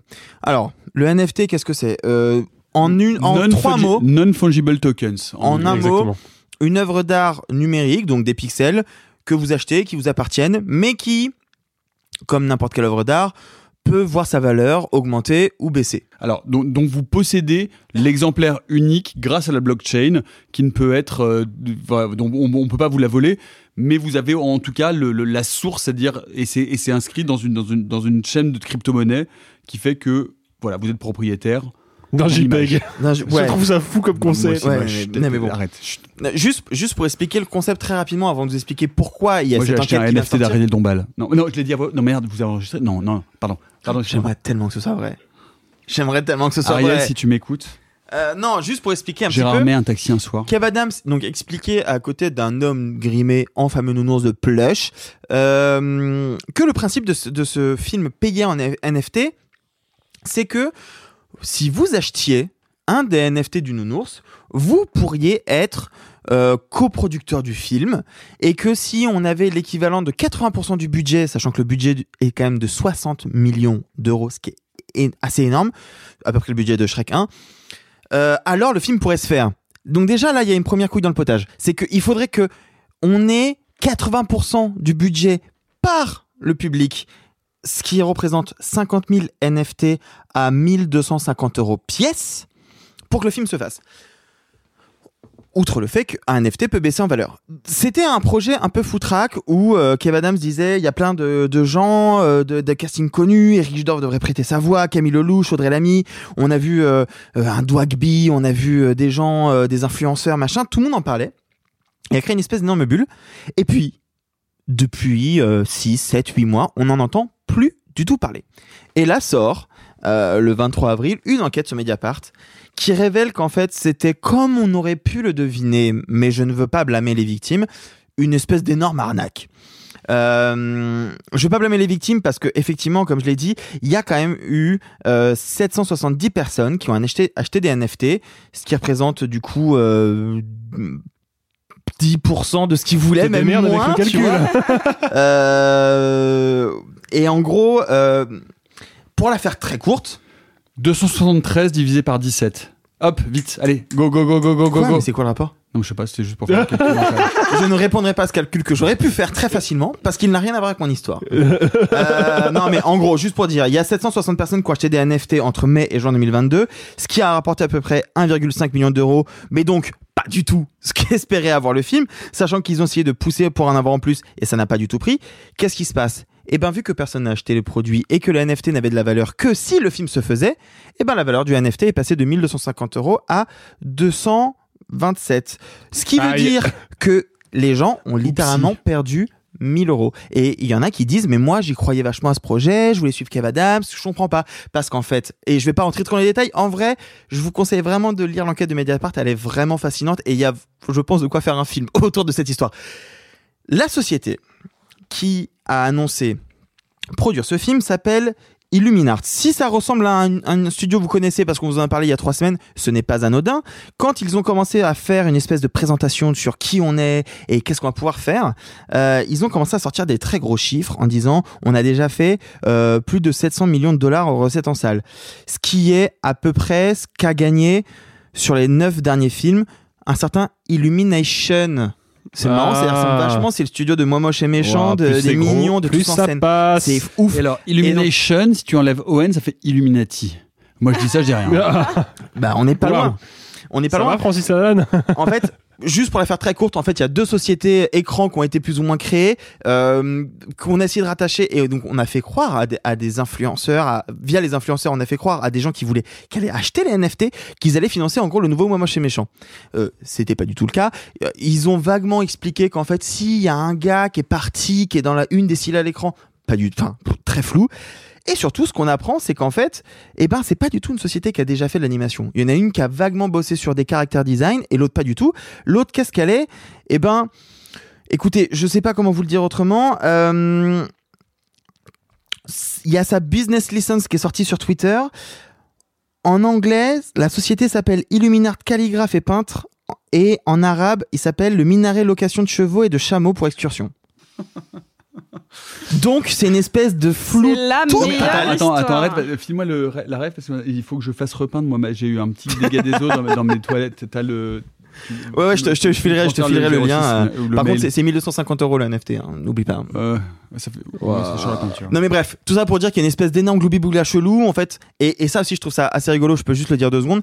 Euh, Mediapart révèle, révèle qui est la fameuse personne qui était derrière le costume dans le live Instagram de C'est un de peu comme Mask. Singer en fait. Oui, c'est ça. Sauf qu'en fait, lui, il a dit, moi, je Lio. il a dit, moi, je veux bien répondre Non, à. Mimimati. Non plus. Euh, c'est un, un homme qui s'appelle. Fabien Treff. Bernard Et ce qui est intéressant, c'est que Fabien Treff a dit à Mediapart, je veux bien répondre à vos questions si vous ne dites pas qui je suis. Et Mediapart a dit, on ne va pas prendre tes réponses et on va dire qui tu es. Parce que Fabien Treff est en fait quelqu'un qui a eu euh, plusieurs plaintes d'escroquerie, qui a notamment eu une enquête préliminaire par Trackfin en 2016 euh, parce qu'il aurait gagné beaucoup d'argent avec la Française des Jeux de manière un peu étrange avec des casinos. Bref, ça sent, ça pue le truc moisi depuis le début. Et là où c'est un marrant, c'est que du coup l'enquête de Mediapart explique qu'en fait c'est un ami assez proche de Kev Adams. Sauf que quelle a été la réponse de Kev Adams le lendemain de l'enquête? C'est de dire euh, je ne suis pas le cerveau d'une arnaque, ce qui est défendre quelque chose que Mediapart n'a jamais mis en avant. Ouais. Il ne répond pas sur le fond du problème. Il dit euh, moi c'est pas moi qui ai tout créé. Ben non frère on sait, mais c'est quand même toi qui as fait la promotion d'une arnaque à grande ampleur qui a ruiné des centaines de personnes en vendant un produit que tout le monde savait dès le début ne pourrait pas fonctionner. Parce que en finançant un film par 50 000 NFT, il était évident que du coup la contrainte était beaucoup trop énorme pour que le film se fasse. Et que, et que les gens ne pourraient avoir un rendement que si le film se faisait. Or, le film ne s'est pas du tout fait. faut, faut, faut, faire un petit, euh, un, un tout petit rappel euh, vraiment euh, purement euh, sémantique pour expliquer aux gens pourquoi euh, la crypto-monnaie et le financement de projets c'est encore extrêmement oui, compliqué parce que il y a un autre euh, exemple récent qui a complètement fait cheat à tel point qu'on a tous oublié, c'est le Clapcoin. La crypto-monnaie qu'avait mis en place Claude Lelouch pour financer ses films, ça a disparu en deux semaines ce truc-là. En même temps, mec, Claude Lelouch, crypto-monnaie, tu vois, il y, a- y un truc, bien tu vois, sûr, genre, bien sûr. c'est comme Simon Rio au minéral. Enfin, tu vois, tu sais, ça, ça marche pas, quoi. Tu vois bien que c'est pas possible. Faudrait qu'on essaye la prochaine fois. non, Tiens, bois un peu d'eau des faut- Non, non, montagnes. non, non, parce qu'il va dire trop de trucs intelligents et après on va te larguer. Euh, non, il faut le garder à un, un un certain level. Non, mais en fait, euh, le, le, le principe de la crypto-monnaie par rapport, alors plutôt le principe de la spéculation sur la crypto-monnaie est un peu différent de la spéculation boursière traditionnelle. C'est que quand vous spéculez dans la monnaie, euh, dans le cours de la monnaie fiduciaire, c'est la monnaie euh, bah, classique, hein, l'euro, le dollar, le yen, etc. Vous spéculez pas sur la monnaie elle-même. Vous spéculez sur des objets euh, précis. Par exemple, ah, je vais acheter, si vous avez joué à GTA 5, vous savez de quoi je parle, je vais acheter des actions de telle société, et si jamais la société concurrente se casse la gueule, les actions que j'ai vont monter en flèche, et là je vais les vendre. C'est de la spéculation sur des actions, sur des, des, des biens euh, quelconques. Dans le domaine de la crypto-monnaie, on la- ce qu'on spécule- appelle la monnaie virtuelle, en fait, globalement, la Oui, voilà. Dans on, est- dans- on est hyper bien. J'ai le numéro de téléphone de Nicolas Bouzou et de Dominique Seux, vous voulez que je les appelle ou pas On est comment Ça, ça va aller. Non, mais dans le, dans le domaine de la crypto-monnaie, on spécule sur la monnaie elle-même. Vous achetez du bitcoin, non pas parce que vous voulez le dépenser dans, dans quelque chose, non, vous achetez du bitcoin parce que vous vous dites, à un moment, le bitcoin, il va prendre de la valeur, je vais le revendre à ce moment-là et je vais faire une plus-value. Mais le problème, c'est que du coup, ça fait que si on spécule sur la monnaie elle-même, elle n'est jamais stable et ça vaut aussi pour les NFT. Donc, de manière générale, si à un moment on vous dit, hey, tu veux financer un film avec de la crypto-monnaie, c'est non. C'est non direct. Et juste pour terminer, euh, Attends, pour terminer, j'ai juste une question. Les gens qui ont investi dans les NFT, cet argent-là, il a existé à un moment donné, il est arrivé où? Eh ben, c'est ça qu'on sait pas. Eh ben voilà. mais Parce c'est une que- série. Mais non, mais en, fait, pour le coup, il faut Non, être. ça il s'appelle la justice, ça s'appelle il faut- une il faut- arnaque. Il faut reconnaître un une truc. série. Il faut reconnaître un truc, c'est que dès le début, euh, ce fameux Febi, là, qui- F- Fab, qui veut pas dire son nom, mais bref, avait expliqué que si les 50 000 NFT n'étaient- pas vendus, le film ne pourrait pas se faire. C'est-à-dire que en, là, alors ils ont essayé d'un peu enrober ça de plein de trucs en mode mais ouais, vous serez coproducteur, vous aurez un impact sur le film, le scénar et tout. Mais en fait, il leur disait dès le début, les gars, si on n'atteint pas cet objectif, le truc se fait pas. Sauf que c'est pas un, un GoFundMe où tu payes et si jamais ça prend pas, bah tu récupères l'argent. Si ça prend pas, bah t'as Eh ben, déboursé tes 1250 l'argent, euros. est parti Et, et du coup, quelque part. t'as payé un truc 1250 euros pour quelque chose qui n'en vaut plus que 200. Bah c'est trop tard, tu l'as déjà acheté. Moi j'aimerais juste euh, souligner un truc, c'est que Saisir euh, le parquet financier, non pardon. euh, depuis 9 mois, il n'est plus possible d'acheter des NFT de nounours. Donc est-ce que le film est mort? On ne sait pas, c'est ce que dit Mediapart. Il n'empêche que les gens qui ont acheté, parce que euh, Mediapart a, a eu un témoignage d'une des victimes de l'arnaque, parce que pour moi c'est des victimes d'arnaque, euh, ils n'ont aucune nouvelle de toute la production. Ils ne savent pas ce qu'il en est. Et depuis 9 mois, il n'est plus possible de financer ce film, qui n'a du coup pas vendu ses 50 000 NFT et qui du coup ne verra donc jamais le jour. C'était une énorme arnaque et ça ne m'étonnerait pas que dans quelques années, on ait un film sur le sujet, sans déconner. Hmm. C'est marrant parce que ça me rappelle, moi, j'avais reçu un mail d'un type qui était, euh, euh, c'était au, Burundi, je crois, qui me disait, ouais, j'ai un fonds bloqué de 1 million, mais j'ai besoin de... euh, Et du coup, je lui avais envoyé de l'argent, mais j'ai jamais... euh, Ah ouais, ouais c'est comme pareil, il y a- il y, a Beyoncé qui m'a écrit il y a pas longtemps en DM en me disant Salut, euh, je passe bientôt à Paris, j'ai juste besoin de 20 euros pour m'acheter un pass Navigo, est-ce que tu aurais les sous? Véridique. Ah mais moi, moi, 20 euros, c'est pas énorme parce que moi, je lui ai envoyé quand même un peu... euh, Enfin bref. Ah bah, ça- Bon, ouais, je, on verra. Et merde, il fallait annoncer l'actualité va te faire foutre. Voilà, je ne sais pas du tout comment rebondir du tout. On va reprendre, on va reprendre le fil euh, de, de- des sorties de la semaine et avec quelque chose moi qui me, fascine toujours euh, euh, relativement, c'est les, secrets du marketing ciné. Alors, ça peut être le- les changements de, titres de films parfois. En, français, on est particulièrement fort pour changer des titres anglais, pour les remettre en anglais pour que ce soit plus compréhensible. Enfin bref, il y a une sorte de de, de, de mixture, de gloubi-boulga qui est parfois un peu curieuse. Et alors là, pour le coup, ça m'a fait exactement cet effet-là pour ce film, qui est un film américain, euh, qui est intitulé sobrement To Catch a Killer, ça veut dire euh, attraper un tueur. Putain, quelle traduction Euh, incroyable. Ouais, bon, bon, mais mais c'est parce que je suis. I'm, I'm bilingual. Ah, c'est ça que tu disais tout à l'heure, yes, yes.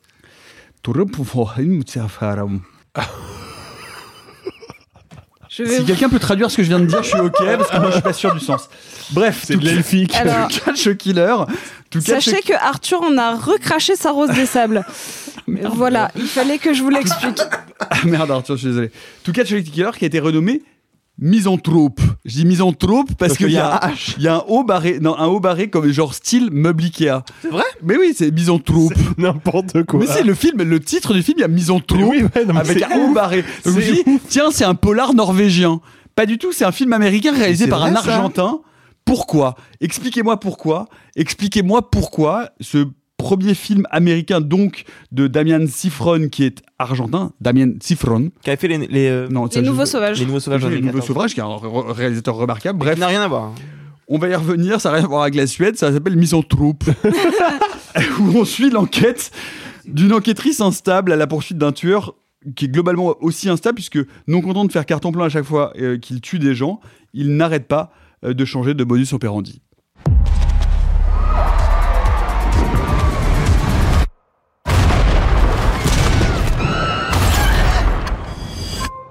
Aura été aperçu dans la zone du port. Allez voir et confirmez. Il y a 29 victimes. Chacun de ces tirs a fait mouche.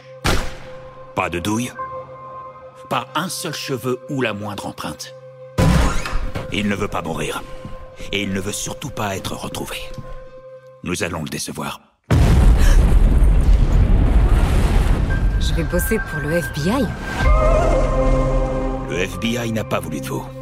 L'évaluation psychologique vous a fait échouer. Agressive, addictive et antisociale. C'est le profil des personnes qu'on emprisonne, pas qu'on engage. Je pense que vous avez de l'instinct. Transformez-le en carburant pour alimenter de nouvelles théories. Misanthrope, donc, de Damian Sifron, euh, avec euh, notamment euh, Shailene Woodley. Je n'aurais qu'une question à vous poser. Grut Est-ce que Grut au... C'est long comme vanne. Grut. Ouais, bah, oh, bah, écoute, je suis désolé, mais franchement, enfin, c'est quoi ce, Non, ce moi je l'aime marketing bien, moi je l'aime bien, vas-y. C'est quoi ce marketing de ou- Enfin bref.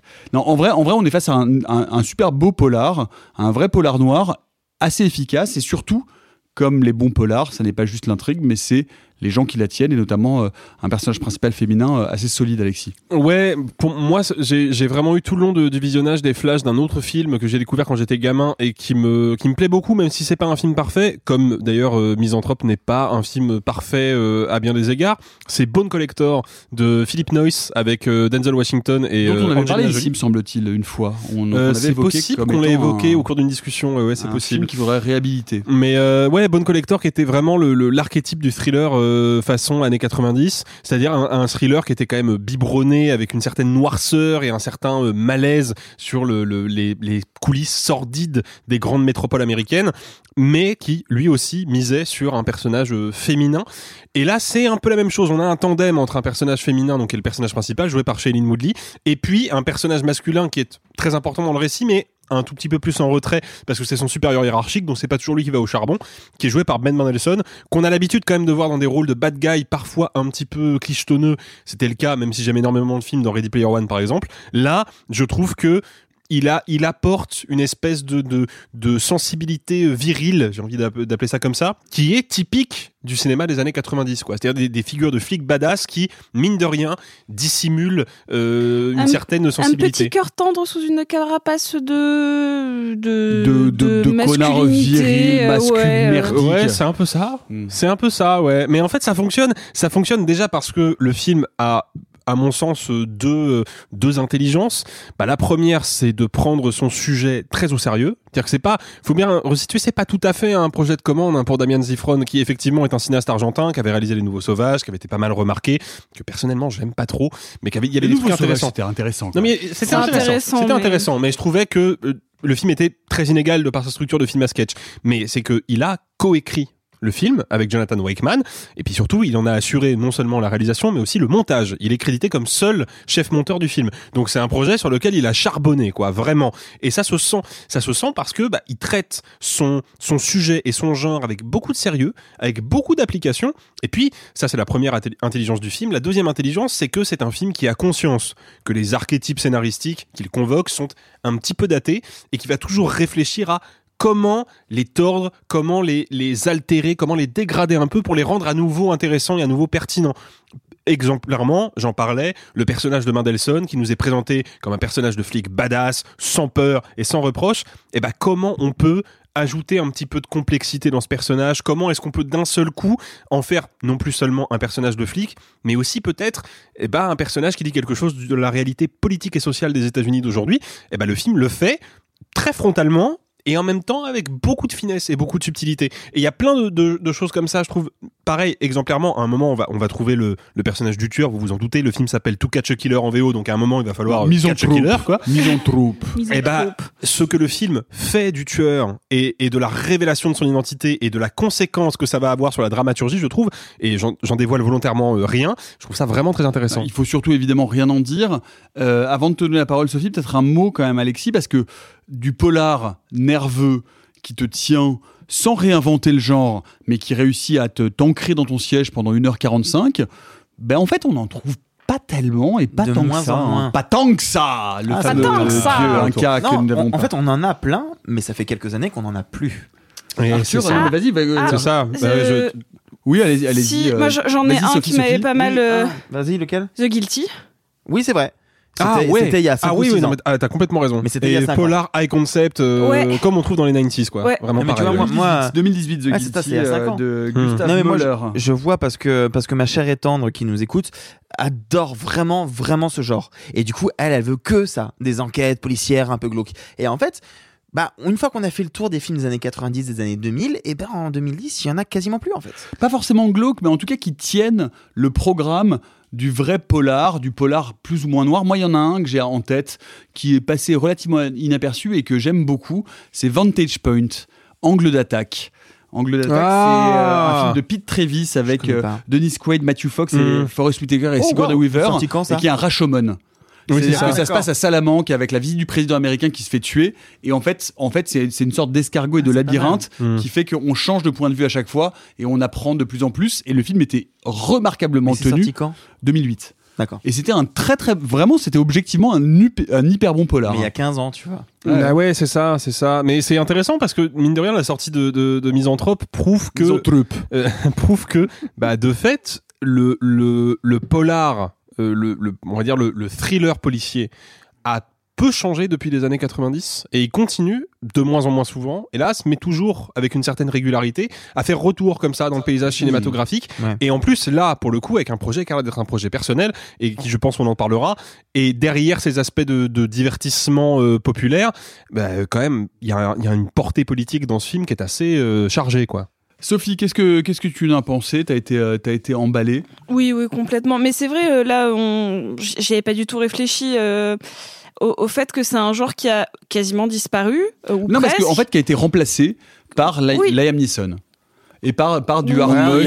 Non, mais y a- Non, y a mais c'est vrai que j'avais- En fait, il n'y a plus le plaisir du polar. Bah, je- je- je- j'y viens, mais en fait, il y avait. euh, moi, j'avais bossé sur un, un- pour le coup, un petit film policier qui avait failli quasiment être un DTV, qui était Manhattan Lockdown, le dernier, un des derniers films de, avec euh, Chadwick Boseman, euh, qui était très sympathique, mais euh, qui, qui voilà.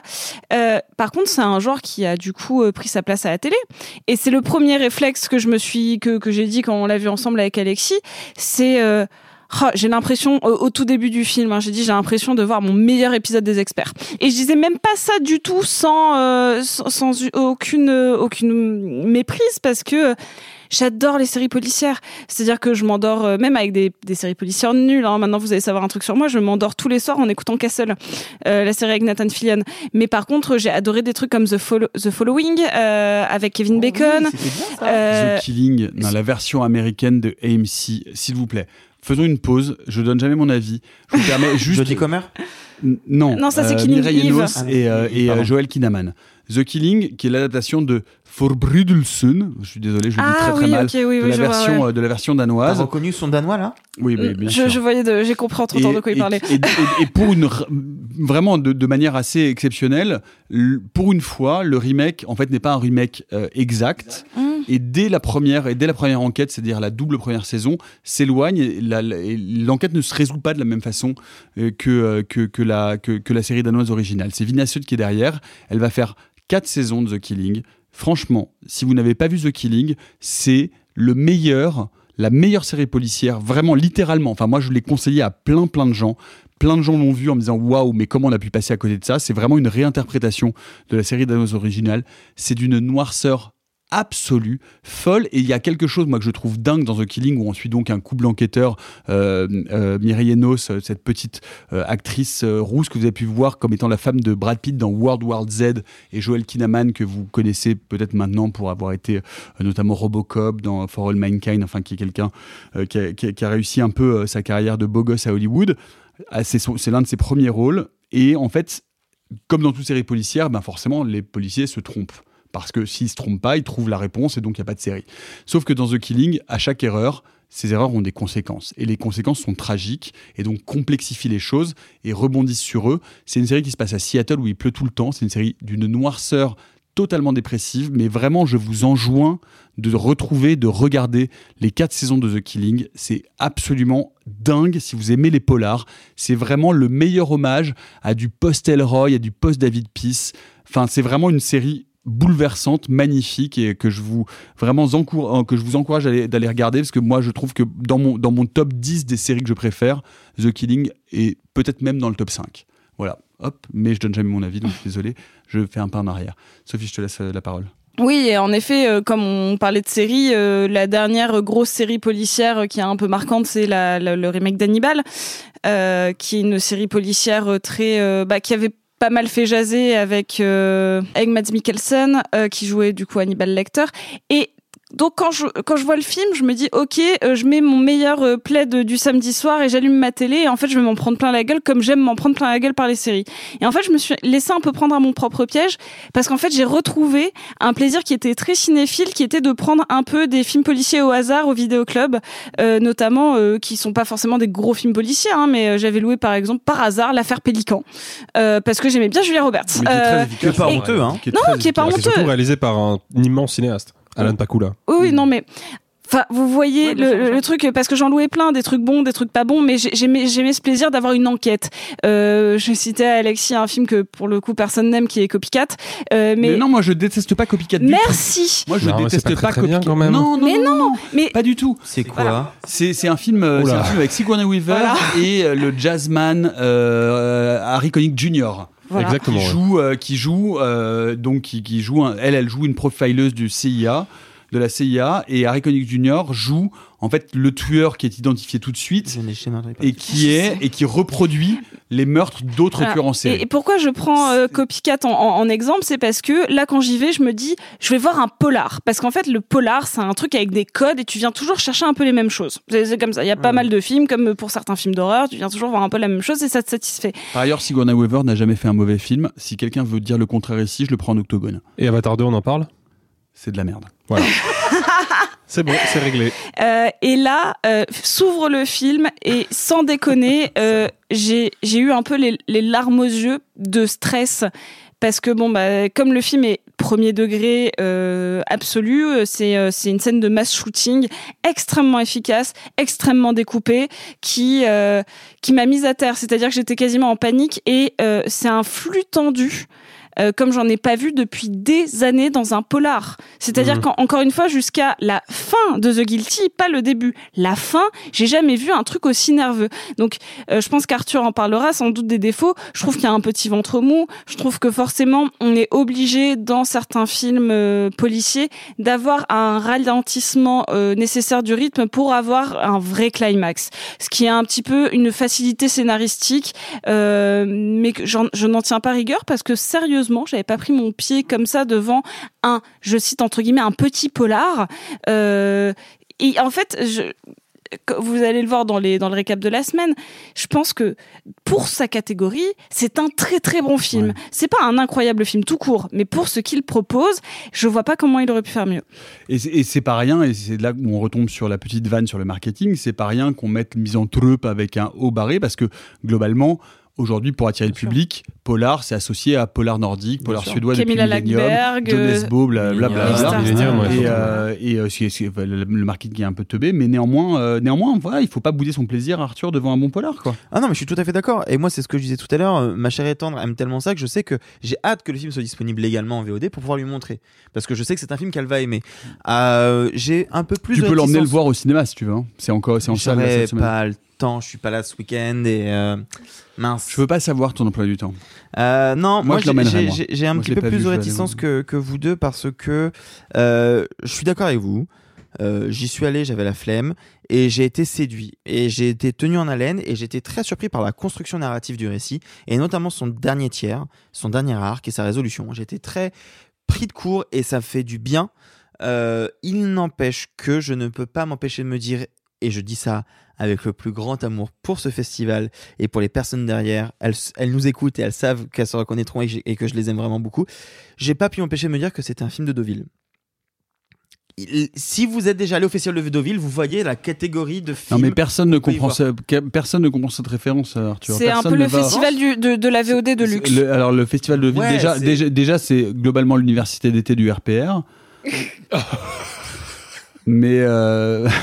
Du Non, RPR, hein, pas du des RPR, non, non, républicains. non, non, du RPR, du, du RPR. RPR. Non, mais vraiment, Non, mais c'est- hein. c'est un- festival quand même qu'on entend. On a des pulls collants sur les épaules, on, a du gel dans les cheveux, ça va pas. dans hein. la presse. C'est pour ça que je me permets de le chaussures dire. bateau. Je sais qu'il y a plein de gens qui y vont, il y a plein de gens qui savent de quoi on parle. Le Festival de Deauville, c'est un festival qui se déroule tous les ans euh, début septembre et qui va présenter des films américains. Pour les gens de droite. Et la plupart des films sortent en France en VOD. en Ouais, c'est vrai, c'est vrai. Directement en vidéo et skip le passage en salle. Et il y a de très bons films dans le lot, mais souvent ce sont des films plutôt sympas, plutôt moyens. Et pour moi, Mise en troupe rentre un peu dans cette case-là. Parce troupe, que je, troupe. je- troupe, Troupe. euh, il rentre un peu dans cette case-là parce que je le trouve visuellement intéressant par moment, mais je trouve qu'il a un grain, il a un, un truc que je trouve très euh, marketé télé. Non mais et, et du coup, euh, cette esthétique-là va de pair avec un autre truc, c'est que je peux pas m'empêcher d'y voir euh, des parallèles un peu classiques avec des éléments fondateurs de ce qu'est le polar et le thriller depuis une décennie et un peu plus, des euh, euh, l'enquêteur ou l'enquêtrice en l'occurrence qui s'identifie au tueur et du coup elle va le mieux le cerner et mieux le comprendre, du chef qui Hum, je sens que là, cette petite là elle va pouvoir me mener loin alors que c'est qu'une espèce de pauvre stagiaire euh, qui est à l'autre bout de la salle et que personne n'écoute et voilà il prend des tropes très identifiés Mais très Arthur- reconnaissables Mais et Arthur, c'est l'art du polar. hein. Arthur, c'est exactement l'art du polar. Ouais, C'est-à-dire que le bon polar, c'est de réussir à jouer avec justement. Des lieux communs ou avec des figures imposées et de réussir à les détourner et, la trans- et les transfigurer ou en tout cas de les utiliser à ton avantage. Eh ben, il y a une comparaison qui est malheureusement, je pense, un peu évidente et qui lui fait tort. C'est les gendarmes et les gendarmettes. Non, c'est. Fincher. Je, moi, je vois le film, je pense à Seven Fincher. Bah, ou, euh, ou Zodiac. Ou euh, le Millennium. Et je, moi, je vois le film, je pense un peu à ça. Et pour le coup, Fincher, lui, il sait comment jouer avec les codes. Il sait comment les détourner. Ouais. Oh, t'es dur, franchement. Bah, je suis peut-être un peu dur, je Non, un peu en fait, dur, si on arrêtons-nous sur la scène d'ouverture parce que je trouve qu'elle synthétise vraiment pourquoi le film est intéressant. Comme l'a dit Sophie, c'est une scène euh, qui commence, mais vraiment immédiat res. On est dans une soirée, c'est des jeunes qui font la fête sur un toit. Il y en a un qui veut faire un selfie et d'un coup il prend une balle de sniper en pleine tête. C'est le début du film, quoi. Mass shooting. Et voilà, c'est une tuerie de masse. Évidemment, quand on voit cette scène-là et qu'on s'est déjà un petit peu attaqué au polar euh, des années 90 ou avant, en l'occurrence avant, il y a un film qui vient tout de suite en tête, c'est l'inspecteur Harry Don Siegel, qui bah, a pour antagoniste principal, non pas un tueur de masse au sens strict du terme, mais un tueur en série qui lui aussi utilise un sniper pour abattre des gens au hasard dans la rue, sauf qu'il en abat pas 15 d'un coup, en général c'est un ou deux et puis il passe à la suite. Euh, là, donc tout de suite on pense à l'inspecteur Harry, et l'inspecteur Harry, pourquoi il utilisait cette figure du tueur en série avec un sniper? Bah Parce que littéralement trois ans plus tôt, la Californie avait été traumatisée par le tueur du Zodiac, qui se baladait un peu partout, qui envoyait des lettres complètement tarées et cryptiques à la mairie et aux journaux, et qui au hasard d'une rue, d'une aire d'autoroute, allait plomber euh, une ou deux personnes. Là, le film reprend ce truc-là, mais en quelque sorte, il l'actualise parce que cette fois-ci, effectivement, c'est plus un tueur en série au sens strict du terme, c'est un tueur de masse. Et donc la première image à laquelle on pense, eh ben, c'est la tuerie de Las Vegas qui a eu lieu il y a quelques années et qui a quand même fait, je crois, 50 ou 60 victimes. Ouais. Et d'ailleurs, ils en parlent dans les dialogues, hein, ils font référence à ce truc-là. Et là où le film, mine de rien, a quand même un fond vraiment intéressant, c'est que c'est un film qui met des coups très sévère à l'Amérique d'aujourd'hui, puisqu'il parle du suprémacisme blanc, Absolument. il parle de la prolifération des armes et de à quel point il est facile de se procurer des armes, quand bien même celles-ci sont illégales dans certains États De la parano terroriste. de la paranoïa terroriste. Il parle évidemment de certaines tueries de masse bien réelles qui ont euh, traumatisé l'Amérique et qui continuent de la traumatiser parce que les tueries de masse, il y en a une tous les trois jours. Découverture médiatique de celle-ci. Exactement. Euh, et il y a quand même un truc, un, un- ça a l'air d'être un détail, mais c'est pas un détail du tout, parce qu'on est dans un film de fiction, on n'est pas dans un documentaire, donc c'est quelque chose que le cinéaste aurait pu ne pas mettre dans le film. Et pour toi, ça a- veut dire beaucoup. Mais exactement. il y a un moment, il y a un moment où il y a une espèce de présentateur télé euh, à façon Jean-Luc Delarue qui décide d'ouvrir une hotline en direct en espérant que le tueur l'appelle. Ça, faut savoir que c'est aussi. Aujourd'hui, on dit Jean-Marc Morandini de la rue, c'est vraiment des- c'est c'est mes refs à moi. Oui, c'est rêves vrai, vrai, vrai, plutôt. ouais, ouais. Jean-Marc Bah, plutôt Morandini. Jean-Marc Morandini. Donc, mais il y a le Jean-Marc Morandini américain qui ouvre une hotline en disant bah, si vous connaissez le tueur, si vous êtes le tueur, appelez-nous. C'est une ref à un événement historique bien réel qui est une émission de télé. euh, qui, à l'époque de l'affaire du tueur du Zodiac, a supposément reçu un coup de téléphone en direct du tueur du Zodiac, c'est dans le film de Fincher, et eh ben, il y a quelqu'un qui va téléphoner, et c'est vraiment dans, le fond d'une séquence, hein, c'est un détail. Il y a quelqu'un qui va téléphoner, qui va dire ouais, mais de toute façon, euh, la police, elle tue des gens, et l'animateur arrête la personne en disant non, non, je peux pas vous laisser dire ça. Là, on a 20 policiers qui viennent de se faire tuer par un maniaque dans un centre commercial, vous pouvez pas dire un truc pareil. Et la personne qui est là au, au téléphone, qui est donc un activiste politique, visiblement, qui a profité de la hotline pour dire ce qu'il pensait, cite des noms de victimes bien réelles de violences policières, en l'occurrence toutes des victimes afro-américaines. Donc le film baigne dans un imaginaire de la violence américaine contemporaine qui, je pense, nourrit sa noirceur et sa dimension profondément politique. Et j'en tiens aussi pour preuve la manière qu'il a de caractériser le tueur. Ça, pour le coup, si vous prenez l'inspecteur Harry dont le film s'inspire en partie, le tueur dans l'inspecteur Harry, c'est un authentique maboule. C'est-à-dire, vous le voyez à l'écran, vous dites, ok, bon, lui, il est, il est fou. À la fin, Clint Eastwood va le descendre. Spoiler, il le descend. C'est bon, l'ordre est rétabli. Et là, c'est pas le cas, quoi. Ce tueur-là, il incarne pas ça. Bah, justement. Le- euh, Sophie, oui, le, le tueur incarne pas ça, et peut-être, enfin, juste pour, pour orienter un peu, un peu ta réponse, j'aimerais vraiment aussi bien qu'on dise un mot de son héroïne. C'est-à-dire que cette héroïne-là, elle, est, elle, elle tire certains fils classiques, comme on l'a dit, du roman noir ou du polar noir, mais elle est intéressante en tant que telle pour son écho et pour la résonance qu'elle a avec le tueur qu'elle pourchasse. Alors oui, ça c'est quelque chose de, en somme assez classique qui est euh, euh, parce que j'ai un souci empathique, euh, un souci même un peu psychologique parce que on, elle est caractérisée comme quelqu'un qui n'a pas été reçu au FBI parce qu'elle a raté son test. Psychologique pour entrer dans, dans ce et donc elle est vraiment euh, euh, une petite policière entre guillemets qui euh, n'a pas beaucoup de responsabilités. Euh, non ce qui est ce qui est vraiment très très très intéressant pour ça justement euh, par rapport à cette espèce de folie ambiante euh, et, j'ai un parallèle à faire en deux fois par rapport à des moments du film. Le premier discours de Ben de Ben Mendelsohn euh, qui dit on, on vous dira que le, le tueur c'est ci, c'est ça, c'est ça, c'est ça, c'est ça, et il dit que ça va être un quelqu'un qui est euh, psychologiquement ou psychiatriquement atteint. Sauf qu'en fait, ici dans ce bureau, on l'est tous, des dépressifs, euh, des, des bipolaires, des euh, névrosés, etc. Et ça, on, on- en fait, on l'est tous dans ce bureau. Et il faut s'en servir entre guillemets comme une force. Il faut arrêter de faire entre guillemets de la, euh, de une sorte de psychophobie pour caractériser le tueur. Ça déjà, c'est très intéressant. Deuxième truc très intéressant dans, dans ce film-là, c'est que euh, tu, parlais avec The Killing de chaque erreur est entre guillemets euh, tragique. Là, oui, parce que ça mène sur des vraies fausses pistes avec d'autres personnes euh, qui vont subir les conséquences de, donc de ces erreurs policières, mais qui pourraient toutes fondamentalement être des tueurs, qui pourraient toutes fondamentalement être des tueurs de masse. Euh, le, le, le premier euh, premier personnage qu'ils vont interpeller euh, fait partie un petit peu du profile des tueries de Columbine. Quand d'autres, non non, mais c'est vraiment c'est pas. je, je parle vraiment de d'appréhension, genre de rencontre de typologie de personnages, parce que vous vous rendez bien compte, c'est une enquête. Quand d'autres, ça va vraiment faire de la critique de suprémacistes blancs. Et, euh, et en fait, on se rend compte que peu importe entre guillemets le tueur, tous les antagonistes qu'on va croiser et même les protagonistes pourraient tous être susceptibles avec l'accès libre aux armes être capables de faire cette tuerie à peu près. Et ça, c'est vraiment assez intéressant. Arthur, pour conclure rapidement. Pour conclure rapidement, euh, ce que vous avez dit sur la lecture politique et sur l'intelligence du scénario, non seulement j'y souscris, mais en plus, du coup, ça, ça ne fait que révéler pour moi les faiblesses du scénario qui sont que je trouve ça dommage d'avoir quelque chose d'aussi bien fait et d'aussi bien construit, d'aussi important politiquement dans un contexte actuel d'avoir à côté de ça, notamment sur le personnage de cette policière là, quelque chose aussi cliché. Euh, elle va mal, Ah, donc elle est médicamentée, bon. elle est addicte. euh, Elle va s'attacher à ce personnage-là. Mais c'est la base, Ben- mais encore une fois, c'est la base Ouais, du mais- roman noir. ouais, Arthur, mais c'est la fait- base. Ces clichés-là, ils sont intégrés parce qu'ils font partie du passage obligé Sauf de que- cette sauf que histoire. justement, ce qu'on dit qui est un drame tout à l'heure, intime c'est dont que- on avait parlé pour le Faucon Maltais. Oui, mais justement, ce qu'on dit depuis tout à l'heure, c'est que c'est un film qui est profondément malin et qui utilise des codes et, et des thèmes et des messages qu'on n'a pas beaucoup vus dans ce genre-là. Et c'est dommage d'exploiter par-dessus des trucs qui sont, pour le coup, je suis désolé de le dire, très, très clichés. Eh bien, à vous de vous faire votre propre opinion misanthrope de Damian Sifron. Est-ce que vous êtes plutôt misanthrope ou Chris Preuls? Vous pouvez nous le dire en commentaire. Et c'est là, attends, c'est la même langue? Mais oui, je peux Parce que le Il haut a vu de un mémoire. barré, de- Non, c'est un haut barré Chris Preuls. Je pense que c'est avec de un- mémoire, un- le haut barré, c'est islandais, mais peut-être je dis une connerie. Mais euh, Des- Non, c'est dans toutes les langues. euh, non, bon, bref, scandinaves. Oui, bon, façon. Il y a des cinéastes dont il est parfois difficile de suivre ou d'anticiper euh, l'évolution euh, dans leur filmographie, et c'est tant mieux d'ailleurs. C'est indiscutablement le cas euh, de Kim Chapiron, que l'on a découvert avec un film d'horreur euh, paysan, Shaitan, puis un film de boxe un peu hard-boiled, Dog Pound, puis un film sur la décadence proxénète de l'élite bourgeoise, la crème de la crème.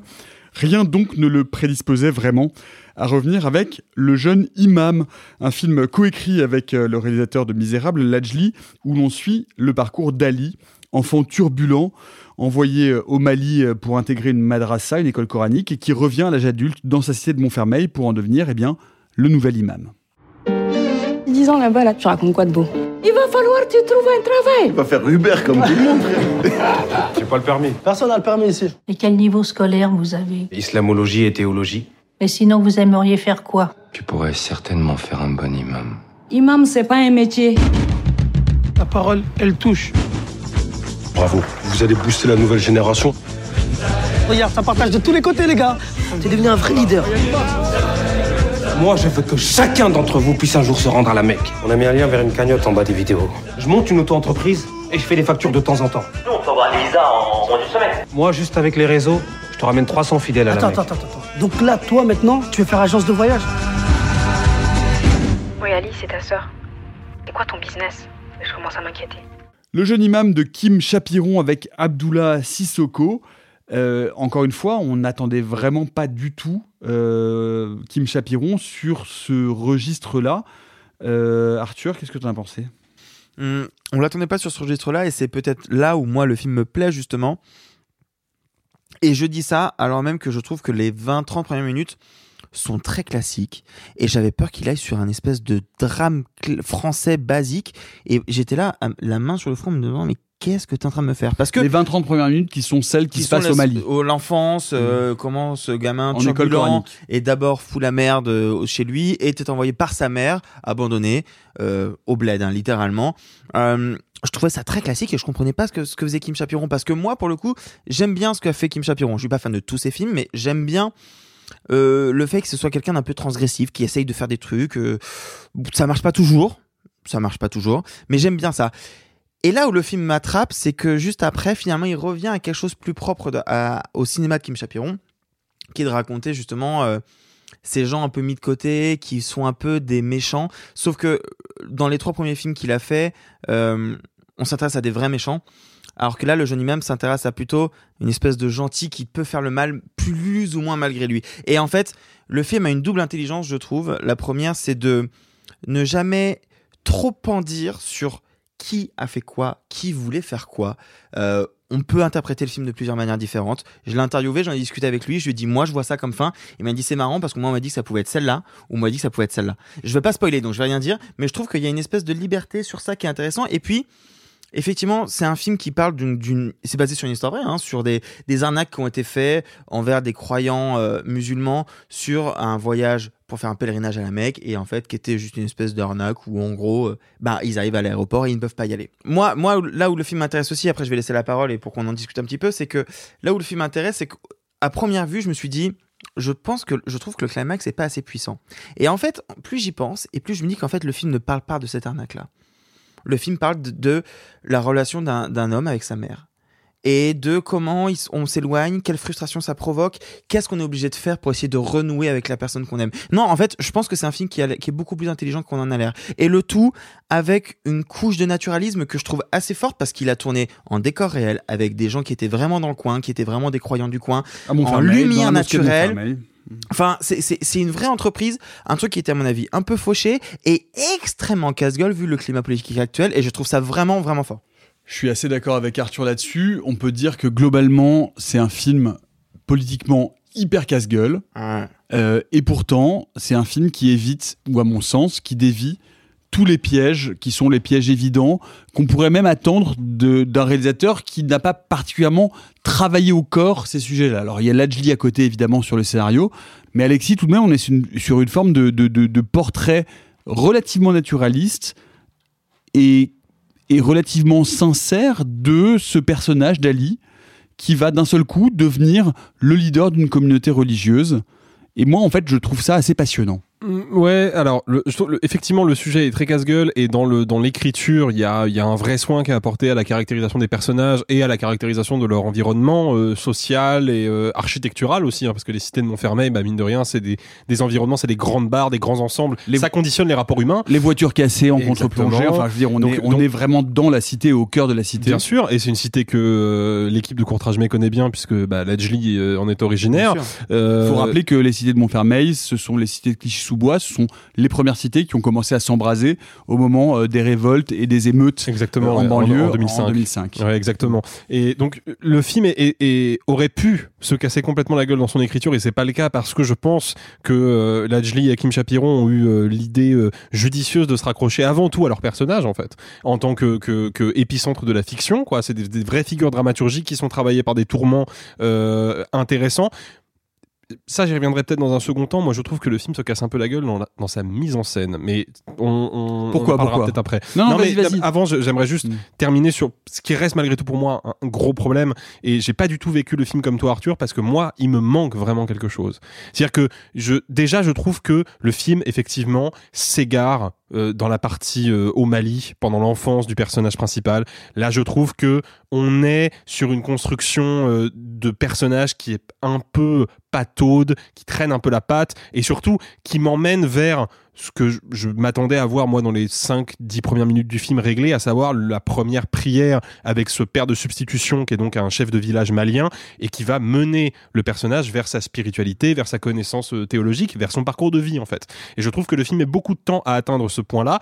Et puis, moi j'ai vraiment le sentiment que le film va progressivement s'égarer et je, je sais pas si il est fondamentalement désintéressé par cette arnaque. J'ai l'impression qu'il y a des fois où il a vraiment envie de, de, de filmer les conséquences de ce truc-là, de filmer comment ça, vraiment comment ça a pu impacter la vie des gens. Et puis à d'autres moments, j'ai l'impression qu'en fait, c'est juste un événement euh, euh, parallèle et que le vrai enjeu, c'est bah, qu'est-ce qui se passe dans la vie de ce mec-là, dans la vie spirituelle du personnage d'Ali? Je trouve qu'il choisit pas trop son camp entre ces deux entre ces deux axes. Moi, je trouve que le, le, le film dramaturgiquement, pour moi, il y a un vrai manquement. Il y a un manque d'enjeu en fait. J'aurais aimé que le film ait une une conclusion qui me laisse une trace, sans forcément être une conclusion fermée. Mais là, j'ai vraiment le sentiment que le film qui, qui lui manque une fin en fait. J'ai l'impression qu'il manque la fin sur la timeline de montage. Quoi. Mais vraiment, il manque une scène, de, il manque la conséquence en fait de cette euh, de ce problème euh, scénaristique là, je trouve. Et j'aurais aimé que le film aille plus dans l'intensité parce que le seul moment où il va dans l'intensité, c'est dans les 15-20 dernières minutes du film, Mm. et c'est là où j'ai un petit problème, mais je vais peut-être laisser la Bah, parole à la Sophie. scène d'ouverture euh. Non, Sophie, c'est Ah oui, bah un parce, que, parce qu'il il, il prête. présente dans l'ouverture ce qui va se, se passer à la fin. Quel est ton, quel est ton sentiment Comment tu as vécu ce film? Bah, je vais répondre à un truc qui a, qui a- qui a soulevé Arthur, qui est la relation mère-fils, euh, qui moi me me paraît en fait euh, trop survolée. Euh, c'est assez intéressant parce que quand je suis sortie, j'ai pas pu m'empêcher de penser à un autre film qui parle de cette espèce euh, d'ambiguïté entre euh, tradition et intégration, de d'élever euh, en fonction de, du, du, du pays euh, d'adoption ou du, du, du pays d'origine. Et donc j'ai pensé à un petit frère de Léonore Serrail qui là parlait pour le coup d'une d'une d'une figure maternelle qui qui venait euh, rompre avec euh, tous les codes de la féminité euh, im- implantés ou non en fait. Et, et je sais que c'est pas le sujet entre guillemets. Cependant, dans la relation euh, contrariée au fils, là je la vois un peu monolithique. C'est-à-dire que euh, jusqu'à euh, vraiment entre guillemets la, la fin fin fin du récit, on est sur une position trop fixe, euh, un peu presque trop méchante, qui me qui, me crée un petit un, petit souci. Pour moi, il manque un, il manque quelque chose d'important au film. Il manque Noé Debré. C'est-à-dire que Noé Debré, qui est le scénariste notamment de La Crème de la Crème, est un scénariste bah, qu'on a vu un peu partout. hein. C'est quelqu'un qui a qui a travaillé avec Audiard, qui avait donc euh, travaillé avec Kim Chapiron, et euh, et qui est considéré comme le scénariste star français euh, de ces dernières années. Et la crème de la crème, en fait, c'était un vrai souci parce que je trouvais que le scénario était super. En plus, j'avais eu la chance de le lire en école. Et je trouvais que le film était un peu plan-plan. Je trouvais l'idée trop cool, le sujet trop cool, l'interprétation relativement chouette. On rappelle que la crème de la crème, ça parle de, de, de garçons dans une école. euh, Il y a de deux garçons et une fille, hein. Ouais, deux garçons Ouais, et une fille dans la- une école de commerce qui décident de, de, de c'est mettre la- en place un réseau de prostitution. Exactement, c'est À euh, la la, la, la mise en place d'un réseau de prostitution à partir d'une histoire vraie d'ailleurs euh, dans HEC. Euh, et de faire un système de commercialisation de jeunes filles qui ne sont pas en école de commerce et qui euh, en fait vont valoriser euh, leur physique et eux euh, vont toucher des profits en fonction au départ c'est même pas de la prostitution. C'est tu vas euh, toi jeune homme lambda euh, d'école de commerce qui a du mal à pécho je vais te trouver une fille que tu vas louer pour faire grimper ta côte auprès des jeunes filles que tu veux vraiment séduire. Et je trouvais que c'était super chouette. Et mais le film je trouvais un peu classique malgré son sujet un peu cool. Bah là, j'ai un peu le même souci. C'est-à-dire que je trouve que l'histoire fondamentalement est super intéressante. Et je trouve que ça manque de rythme. Je trouve que ça, que la narration est trop lente à, à- à arriver à un climax intéressant, que du coup on passe un peu à côté de tous les sujets. Moi, j'adore la relation avec la toute petite sœur. Bon, bah ça ponctue. Voilà, je trouve que tous les trucs intéressants sont des éléments ajoutés à une ligne directrice euh, narrative que je trouve bah, trop classique et surtout qui met trop de temps à arriver. Alors, je pense qu'on peut être globalement d'accord sur le fait que effectivement le cœur de l'intrigue arrive très tard dans le film, mais je vous trouve très dur parce que je pense que, enfin en tout cas, euh, à ma connaissance, ce type de sujet, prendre à bras le corps ce type de sujet-là, c'est-à-dire d'aller filmer ce qu'est une communauté religieuse, un certain rapport à la foi, en ayant une sorte de volonté de montrer euh, un islam euh, euh, bah, Apaisé. apaisé, euh, sans, que, sans que ce soit pour autant une sorte de, de, C'est patte hein. blanche, parce Ah. que, enfin, c'est C'est jamais, c'est jamais naïf. c'est voilà, c'est c'est- c'est- c'est Mais jamais. c'est pas c'est- un c'est- mauvais film, mais c'est surtout euh, pour le coup Moi, en je trouve termes ça de- assez passionnant de voir ça et de Bah voir le parcours bah- de ce bah, personnage-là. bah moi en non. Voilà, je, je trouve que c'est un super bon sujet et surtout il ne tombe jamais euh, dans, dans les pièges euh, de créer de la polémique là où il y en a pas. Mmh. C'est-à-dire qu'il pourrait y avoir de la polémique sur la représentation de l'islam Non, mais c'est-à-dire en qu'il une communauté religieuse. Et moi, ce que je, en, en, regard- en voyant le film, me disais, en fait, euh, n'importe quel film sur une communauté religieuse catho ou sur euh, des frères ou ce machin, etc., se poserait jamais cette question-là. Et nous, à cause du contexte politique, on se pose la question de se dire, ouh là là, mon Dieu, il traite de l'islam. Donc, quel est le, quel est le, le- le fil Le- ténu euh, sur lequel, sur lequel il est en train de marcher et où il va tomber. Et la en il réalité, filme- c'est qu'il a filmé mes, mes voisins quand j'étais petit et que j'ai grandi dans Exactement. une tour. Et qu'en fait, il a, il a filmé la réalité de la communauté, d'une communauté religieuse et, je le mosquée. pas- Et ça, je trouve ça Mais incroyablement ça, c'est- cool. mais ça, quoi. c'est- Enfin, mais ça, c'est super dans le film, ça, y a pas de souci. Euh, encore une fois, il y a des films dont le fond et même la forme, c'est très joli, il y a, pas de problème.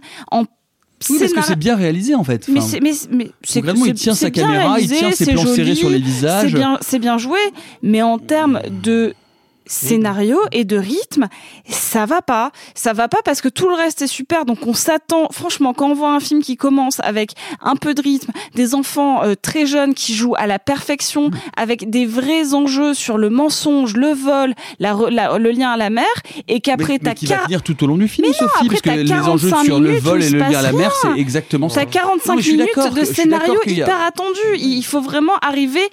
Mais c'est hyper attendu parce qu'en plus la bande-annonce nous vend ce truc de, euh, de voyage à la Mecque qui arrive après euh, le- une sorte d'élection en tant qu'imam, comment ça a un rapport avec les réseaux sociaux, qui est tout dans la Mais qui est hyper bande-annonce. intéressant. Moi, je trouve ça passionnant de voir ça en fait. Mais parce que c'est jamais un enjeu vu qu'on sait que l'enjeu c'est d'aller, c'est c'est Mais le, oui, c'est sauf le que moi j'avais à- pas vu la bande annonce et donc moi toute cette partie où en fait on se rend compte que à un moment donné la foi aujourd'hui euh, les mosquées le prêche c'est quelque chose qui passe par les réseaux sociaux Enfin, en fait, tout ça, toute la vie de cette communauté, Mais- toute l'organisation, de la façon dont il va structurer sa communauté de croyants dans sa mosquée de Montfermeil, c'est je ça vraiment que hyper c'est intéressant juste de le voir. bien quoi. documenté, bien interprété que le scénar est pas est pas à côté en termes de Mhm. structure.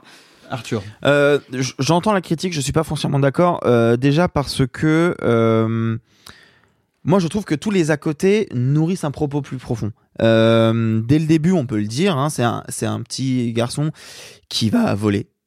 Et du coup, il y a C'est un voleur. Et c'est un voleur. Et du coup, il est envoyé là-bas pour justement essayer de le remettre dans le droit chemin. Et donc, quand il revient en France, il est, re- il est de nouveau dans le, droit- dans le bon chemin. Et, et par, parce qu'il est dans le bon chemin, il va commencer à grimper les échelons petit à petit.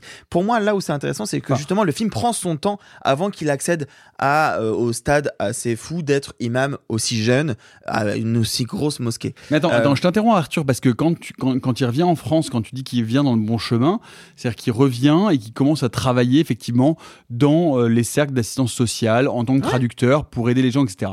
Et il y a quand même tout un pan et qui, mon avis, est un pan scénaristiquement intéressant de savoir, de se dire. eh bah, bah, tu viens d'une madrasa, tu as suivi l'école islamique, est-ce que tu veux pas devenir, est-ce que tu veux pas remplacer les vieux imams qui ne sont plus en phase avec leur génération? Est-ce que tu ne veux pas devenir ce nouvel imam qui va être, lui, comme il est jeune, en contact avec les nouvelles populations, avec les nouveaux frères et les nouvelles sœurs musulmanes, parce que tu es sur Twitter, parce que tu es, sur- tu es sur les réseaux sociaux, etc. Et ce que tu décris comme un ventre mou, c'est toute la construction de cette nouvelle communauté de croyants à travers les instruments euh, de communication aujourd'hui. Et ça, je trouve ça hyper intéressant. Mais en fait. c'est intéressant, mais ce serait bien que la montée en, en- si c'est un, un crescendo j'aurais voulu que ce soit en parallèle avec les autres in- sous-intrigues en fait. Et ben justement, moi, c'est ça que j'aime. C'est qu'on suit ce personnage. On sait dès le début qu'il va se passer quelque chose. On sait pas précisément quoi, même si vous avez vu le trailer, vous savez pas jusqu'où ça va arriver, parce que la première scène est d'une vraie scène de tension où tout le monde traque Ali. On sait que par A plus B, on va arriver là. Sauf qu'il revient de son voyage et c'est quelqu'un qui est quasi sain, qui a un vrai bon cœur, qui est vraiment gentil et qui veut s'intégrer dans cette France qu'il ne connaît plus, qui veut essayer de retrouver cet amour maternel qu'il a perdu, essayer de reconnecter avec cette sœur qu'il ne connaît plus très bien. Et ça passe par des moments où lui se perd, des moments où on lui propose des trucs et petit à petit il va commencer à avoir un léger goût du pouvoir. Et c'est parce que d'un seul coup il va pouvoir commencer à faire des opérations ici et là que d'un seul coup il va commencer à se dire attends mais peut-être que si en fait je connecte avec tel imam on va pouvoir faire plus de choses. Et pour moi je, je- je comprends que tu l'aies vu vécu comme un, un ventre mou Sophie. Pour moi ça a été une vraie construction sur la durée jusqu'à ce climax là 100% d'accord avec moi moi j'ai pas eu de problème là-dessus. Et en plus j'aime bien le fait que ça ne parle pas que de l'arnaque Hmm, bien sûr. parce que je suis entièrement justement, d'accord avec ça. parce que justement, en fait, je vais vraiment pas spoiler, mais c'est difficile parce que c'est pour moi la plus grande qualité du film. C'est la scène finale que tu trouves très légère. Moi, je la trouve au, au contraire la grande puissance du film, c'est c'est la réaction de la mère à la fin. C'est qu'en fait, il y a un peu ce côté. Est-ce qu'il aurait pas un peu fait mm. tout ça pour avoir ça, pour ré- Oui, mais ça pour moi ça passe dans le dialogue avec la sœur. Et c'est là le souci. Ah ouais? Euh, bien, le jeune imam de Kim Chapiron, vous pouvez nous dire si vous êtes plutôt imam ou plutôt mamie. Mais mamie, c'est les mêmes lettres. T'en as fait des ah ouais, ok. Mais t'en as fait des mieux que celle-là quand même. Même... Bon, ok.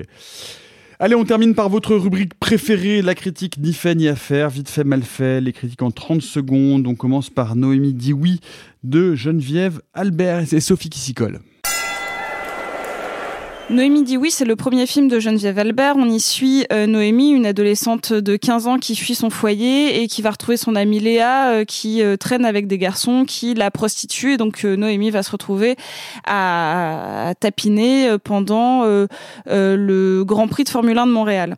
La réalisatrice Noémie Albert, en fait, de base, c'est juste concentré sur la prostitution de masse pendant les événements sportifs et s'est rendu compte qu'en fait, la moyenne d'âge du début d'entrée dans la, la, vie de, prostituée, en fait, c'est c'est 14-15 ans.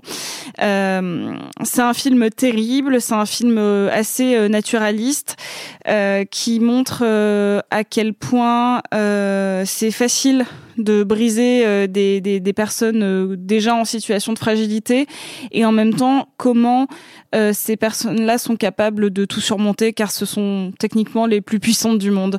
Euh, c'est un très joli film qui s'inscrit dans la dans cette euh, dans ce très beau courant de nouveau cinéma québécois et on avait déjà eu la déesse des mouches à feu euh, l'année dernière qui pareil parlait d'adolescentes euh, surpuissantes qui se font briser par la vie mais euh, qui ne se laissent jamais démonter.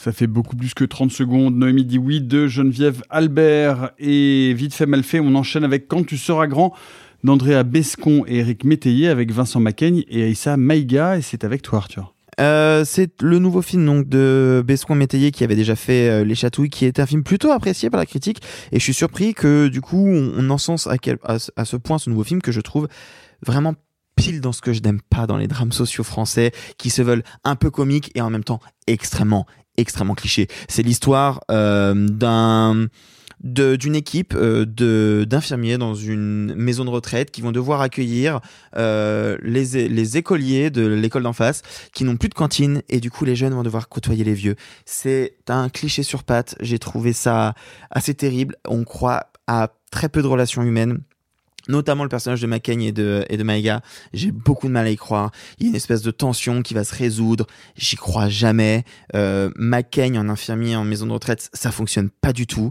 Euh, moi, j'ai passé un, un mauvais moment devant, devant ce film, que je conseille néanmoins parce que il y a quand même des petits trucs un petit peu touchants, que c'est pas non plus dégueulasse et que, et que ça, c'est c'est ce genre de film bien pensant, assez joli, qui vont vous mettre euh, le baume au cœur. Euh, chez moi, ça n'a pas marché du tout.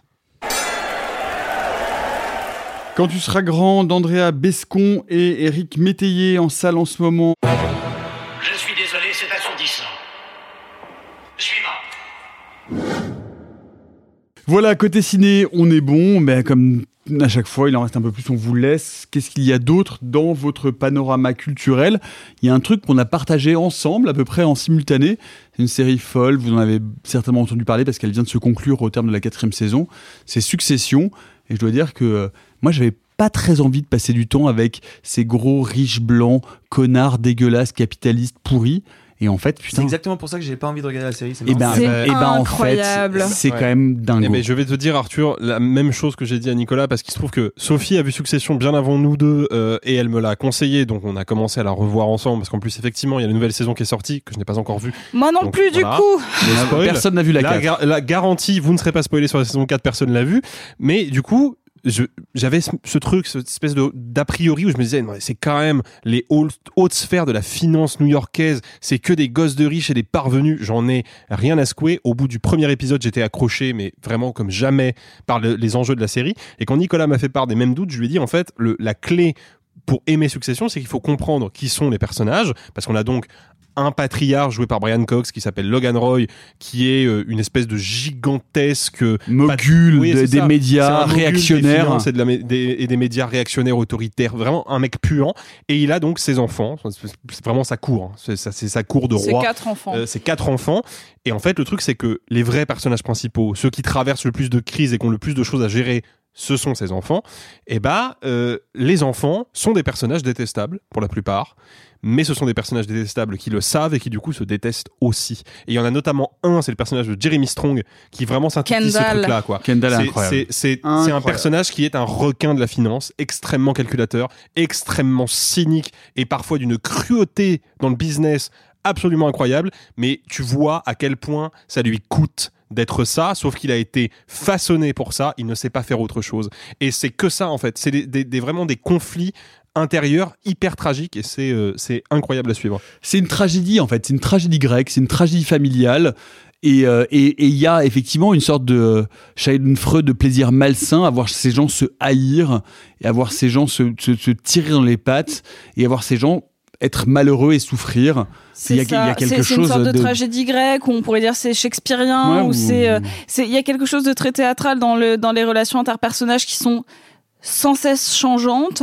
Euh, on va avoir des duos qui se forment, qui se séparent. On va avoir toutes les relations avec les conjoints. C'est une série qui ne cesse d'alimenter des formes de conflits, que ce soit euh, euh, financiers, sentimentaux. Euh, ça, ça a l'air extrêmement cliché, sauf que c'est exactement ce qu'a dit Alexis. C'est on ne sait jamais qui on va dé- détester ou aimer la scène d'après. C'est même pas l'épisode d'après, c'est la scène d'après. Euh, moi, j'ai j'ai vraiment un petit euh, coup de cœur de toute manière pour le frère Culkin qui euh, qui a un personnage Roman. Euh, qui est détestable et euh, et par C'est contre peut-être le plus détesté. Non, je sais pas. C'est- compliqué. Ouais, c'est nuancé hein, quand même. Hein. Est-ce qu'on est-ce qu'on déteste pas euh, tous un petit peu euh, Connor? Ah, mais si, en fait, on les déteste. mais- mais c'est ça. En fait, on les, on les déteste tous. Non, moi, ce que je trouve. Et en même temps, on n'en déteste aucun vraiment. Ce C'est- que, ce que, ce Ah, que- Connor, c'est ce que je trouve passionnant par ailleurs, c'est que euh, il y a un, une- un protocole de mise en scène qui est incroyable parce que on vous fait croire en permanence qu'on est insider, qu'on est embedded, qu'on est dans du documentaire. La caméra n'arrête pas de panoter, de zoomer, de chercher son point, Ah bah, de chercher on- bah- ce qu'elle est en train d'attraper. Bah, la production, euh, c'est. euh, C'est produit par Adam McKay et Will Ferrell, et Adam. McKay a réalisé le pilote. Mais il y a juste un personnage que je veux sauver au-delà de tous, et depuis toujours, c'est Jerry, l'analyste financier. Ah, mais oui, oui. Ah, ouf, oui, pardon. ouf, de ouf. Pardon, désolé, c'est mon, mon personnage préf. Donc, Moi j'adore Marcia, moi. Moi j'ai une passion pour Marcia parce que pour le moment, à l'endroit où je suis, je ne sais pas qui elle est, je ne sais pas quelles sont ses intentions. Elle a l'air, Alors- ça a l'air d'être une araignée dans sa toile. Si tu aimes Marcia, je vous conseille à tous du coup un autre film qui s'appelle Gaza mon amour, qui est incroyable et où elle joue un personnage fabuleux et, et voilà. Mais euh, ouais, Jerry, Jerry. plongés dans Succession, ils sont odieux, ils sont détestables, ce sont des passions mauvaises et pourtant c'est remarquablement raconté, remarquablement interprété, remarquablement mis en scène et je dois dire que euh, c'est euh, c'est c'est c'est une vraie série euh, extrêmement plaisante à binger. Arthur, tu voulais dire un mot, Euh, toi plutôt en musique? Euh, bah justement en parlant de musique, juste pour terminer sur Succession, moi qui n'ai pas vu la série, j'ai pu écouter par-ci par-là la BO de Nicolas Brittle qui est vraiment super. Elle est incroyable. De toute façon. Nicolas Brittle est un super compositeur, Ouais, ouais. mais là pour le coup, c'est costaud. Ouais, moi ma reco de la semaine, c'est euh, alors souvenez-vous, euh, fin janvier, je vous ai parlé d'un album instrumental de Mac DeMarco, qui est donc ce, ce, ce compositeur américain euh, qui, qui, a- qui était un peu dans de la folk électronique, électrique euh, dans les années 2014, 2015, 2016 et qui s'est vachement renouvelé avec des albums vraiment sublimes en 2017, en 2019 et qui revenait avec euh, des espèces de bandes démos qu'il a enregistrées un peu à gauche à droite pendant qu'il était en tournée. Et, euh, et l'album était intégralement instrumental et je l'ai écouté en boucle. Il s'appelait Five Easy Hot Dogs et voilà, je vous en avais parlé euh, ici même il y a quelques semaines et il se trouve que Mac DeMarco face au succès de cet album instrumental s'est dit mais c'est marrant j'ai plein de démos qui dorment sur mon ordi. Et c'est un truc qui, moi, me passionne un peu parce que il faut savoir que j'ai eu une carrière parallèle à ma carrière de journaliste ciné où j'étais journaliste musique pendant de longues années à Combini et j'ai interviewé non. énormément de musiciens et c'était une question que je leur posais souvent qu'est-ce que tu fais de tes démos? Est-ce que tu les gardes? Est-ce que tu les jettes? Est-ce que quand tu attaques un nouvel album, tu te replonges un peu dans des trucs que t'as pas vraiment abouti Les démos, vous savez, c'est des morceaux que tu as commencé à composer, que tu as commencé à enregistrer mais qui sont pas aboutis ou que t'aimes pas assez, que tu mets de côté. Et il y en a qui les jettent totalement. Il y en a qui s'y replongent et il y a même certains qui vont les réexploiter des années et des années après pour faire des futurs grands tubes. Mac DeMarco, il arrive et il dit mais vous avez aimé ce que j'ai balancé là euh, en janvier là? Parce qu'en fait j'en ai ai plein.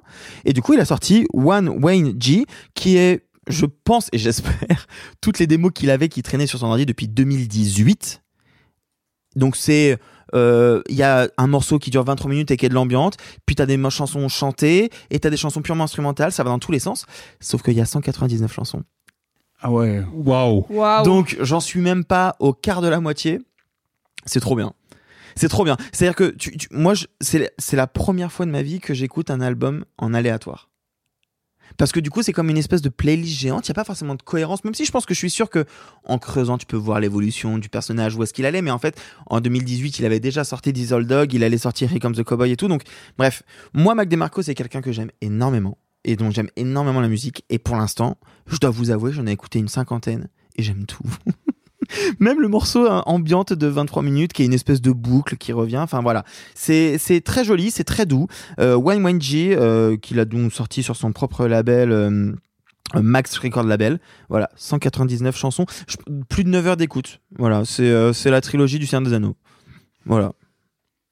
J'avais fait un enregistrement aussi de, de- de- d'un d'un recueil de poésie marxiste cubaine que je déclamais sur de la musique lituanienne euh, en rotant. Mais non, Putain, j'ai cru que c'était vrai jusqu'au ro. Ouais. Ça aurait pu être vrai, ça aurait pu être vrai, j'y ai cru. Non, alors du coup, je vais, je vais casser complet parce que moi, moi j'assume d'avoir des goûts de chiottes. Non, c'est pas vrai, j'ai pas des goûts de chiottes, mais moi, je viens de tomber sur un truc qui m'a réjoui au plus haut point. Euh, moi qui suis un grand fan de. Est-ce que je dois donner des, des, des, des gages de, de, de, de bon goût, genre David Bowie, Max Richter Non. Non. En fait, euh, le, le dernier euh, single de Jessie Ware, Jessie Ware, c'est une, une chanteuse de, de, de, de, de, de disco house britannique qui, dont le dernier album était déjà genre absolument dingue, s'appelait What's Your Pleasure. Elle vient de sortir un morceau qui s'appelle Begin Again, qui est une sorte de bossa disco totalement folle. Et son album euh, complet euh, sort le 28, c'est-à-dire euh, samedi. En tout cas, si on s'en tient à ce premier single, ça a l'air d'être une vraie tuerie. Et je pense, et je le dis à mes amis qui m'écoutent, que je vais vous saouler tellement parce que je pense que je vais le passer en boucle en soirée, genre deux, tu sais, trois fois, parce que j'ai envie de Quand- relancer. quand- de quand- redans- Ouais, c'est ça, quand on sera Ouais. recal de soirée à Cannes et qu'on finira ça, genre avec ouais, une vieille ça, bière tiède à quand t'es- l'appart. quand t'es quand t'es un Pas- peu avoiné et puis et puis parce que j'aime bien les montées genre, genre, vas-y vas-y écoute la montée là genre le build-up il est génial bref écoutez euh, et, et découvrez le prochain album de Jesse Ware voilà c'est déjà fini. Oui, le temps passe tellement vite. C'est comme avec ma psy, ça va hyper vite. Enfin, sauf que parfois elle me vire au bout de 5 minutes. Mais, mais ça, c'est autre chose. C'est une lacanienne pour ça. Heureusement, on se retrouve mardi pour notre épisode patrimoine. Il va y avoir de la gomina, il va y avoir du rockabilly, il va y avoir des couteaux et surtout la merveilleuse, l'indispensable, la tragique Nathalie Wood. Allez, remontez vos cols, sortez vos cuirs. On se retrouve mardi. D'ici là, vous vous abonnez en masse, vous nous écrivez, vous commentez. Dites-nous ce que vous avez pensé des films de la semaine sur nos réseaux sociaux. Et surtout, n'oubliez pas, si jamais vous le trouvez, si jamais vous le voyez, si jamais vous l'apercevez, vous envoyez un MMS au 31 31 31, énorme envie. Et on aimerait bien avoir des nouvelles de Gros Quick. Allez, bye les amis, et, gloire au Chris Pruls. Oh, c'est pas humain, les salauds, ils m'ont épuisé. Au quatrième stop, il sera exactement 0h13 minutes. Oh la vache Moi je vais être en retard au lycée Oh, bah dis donc, t'es bien pressé, toi, je dois. Ceux qui sont encore vivants, profitez-en pour le rester, allez-vous-en Arrivederci E buon viaggio Messieurs, il n'est de bonne société qui ne se quitte.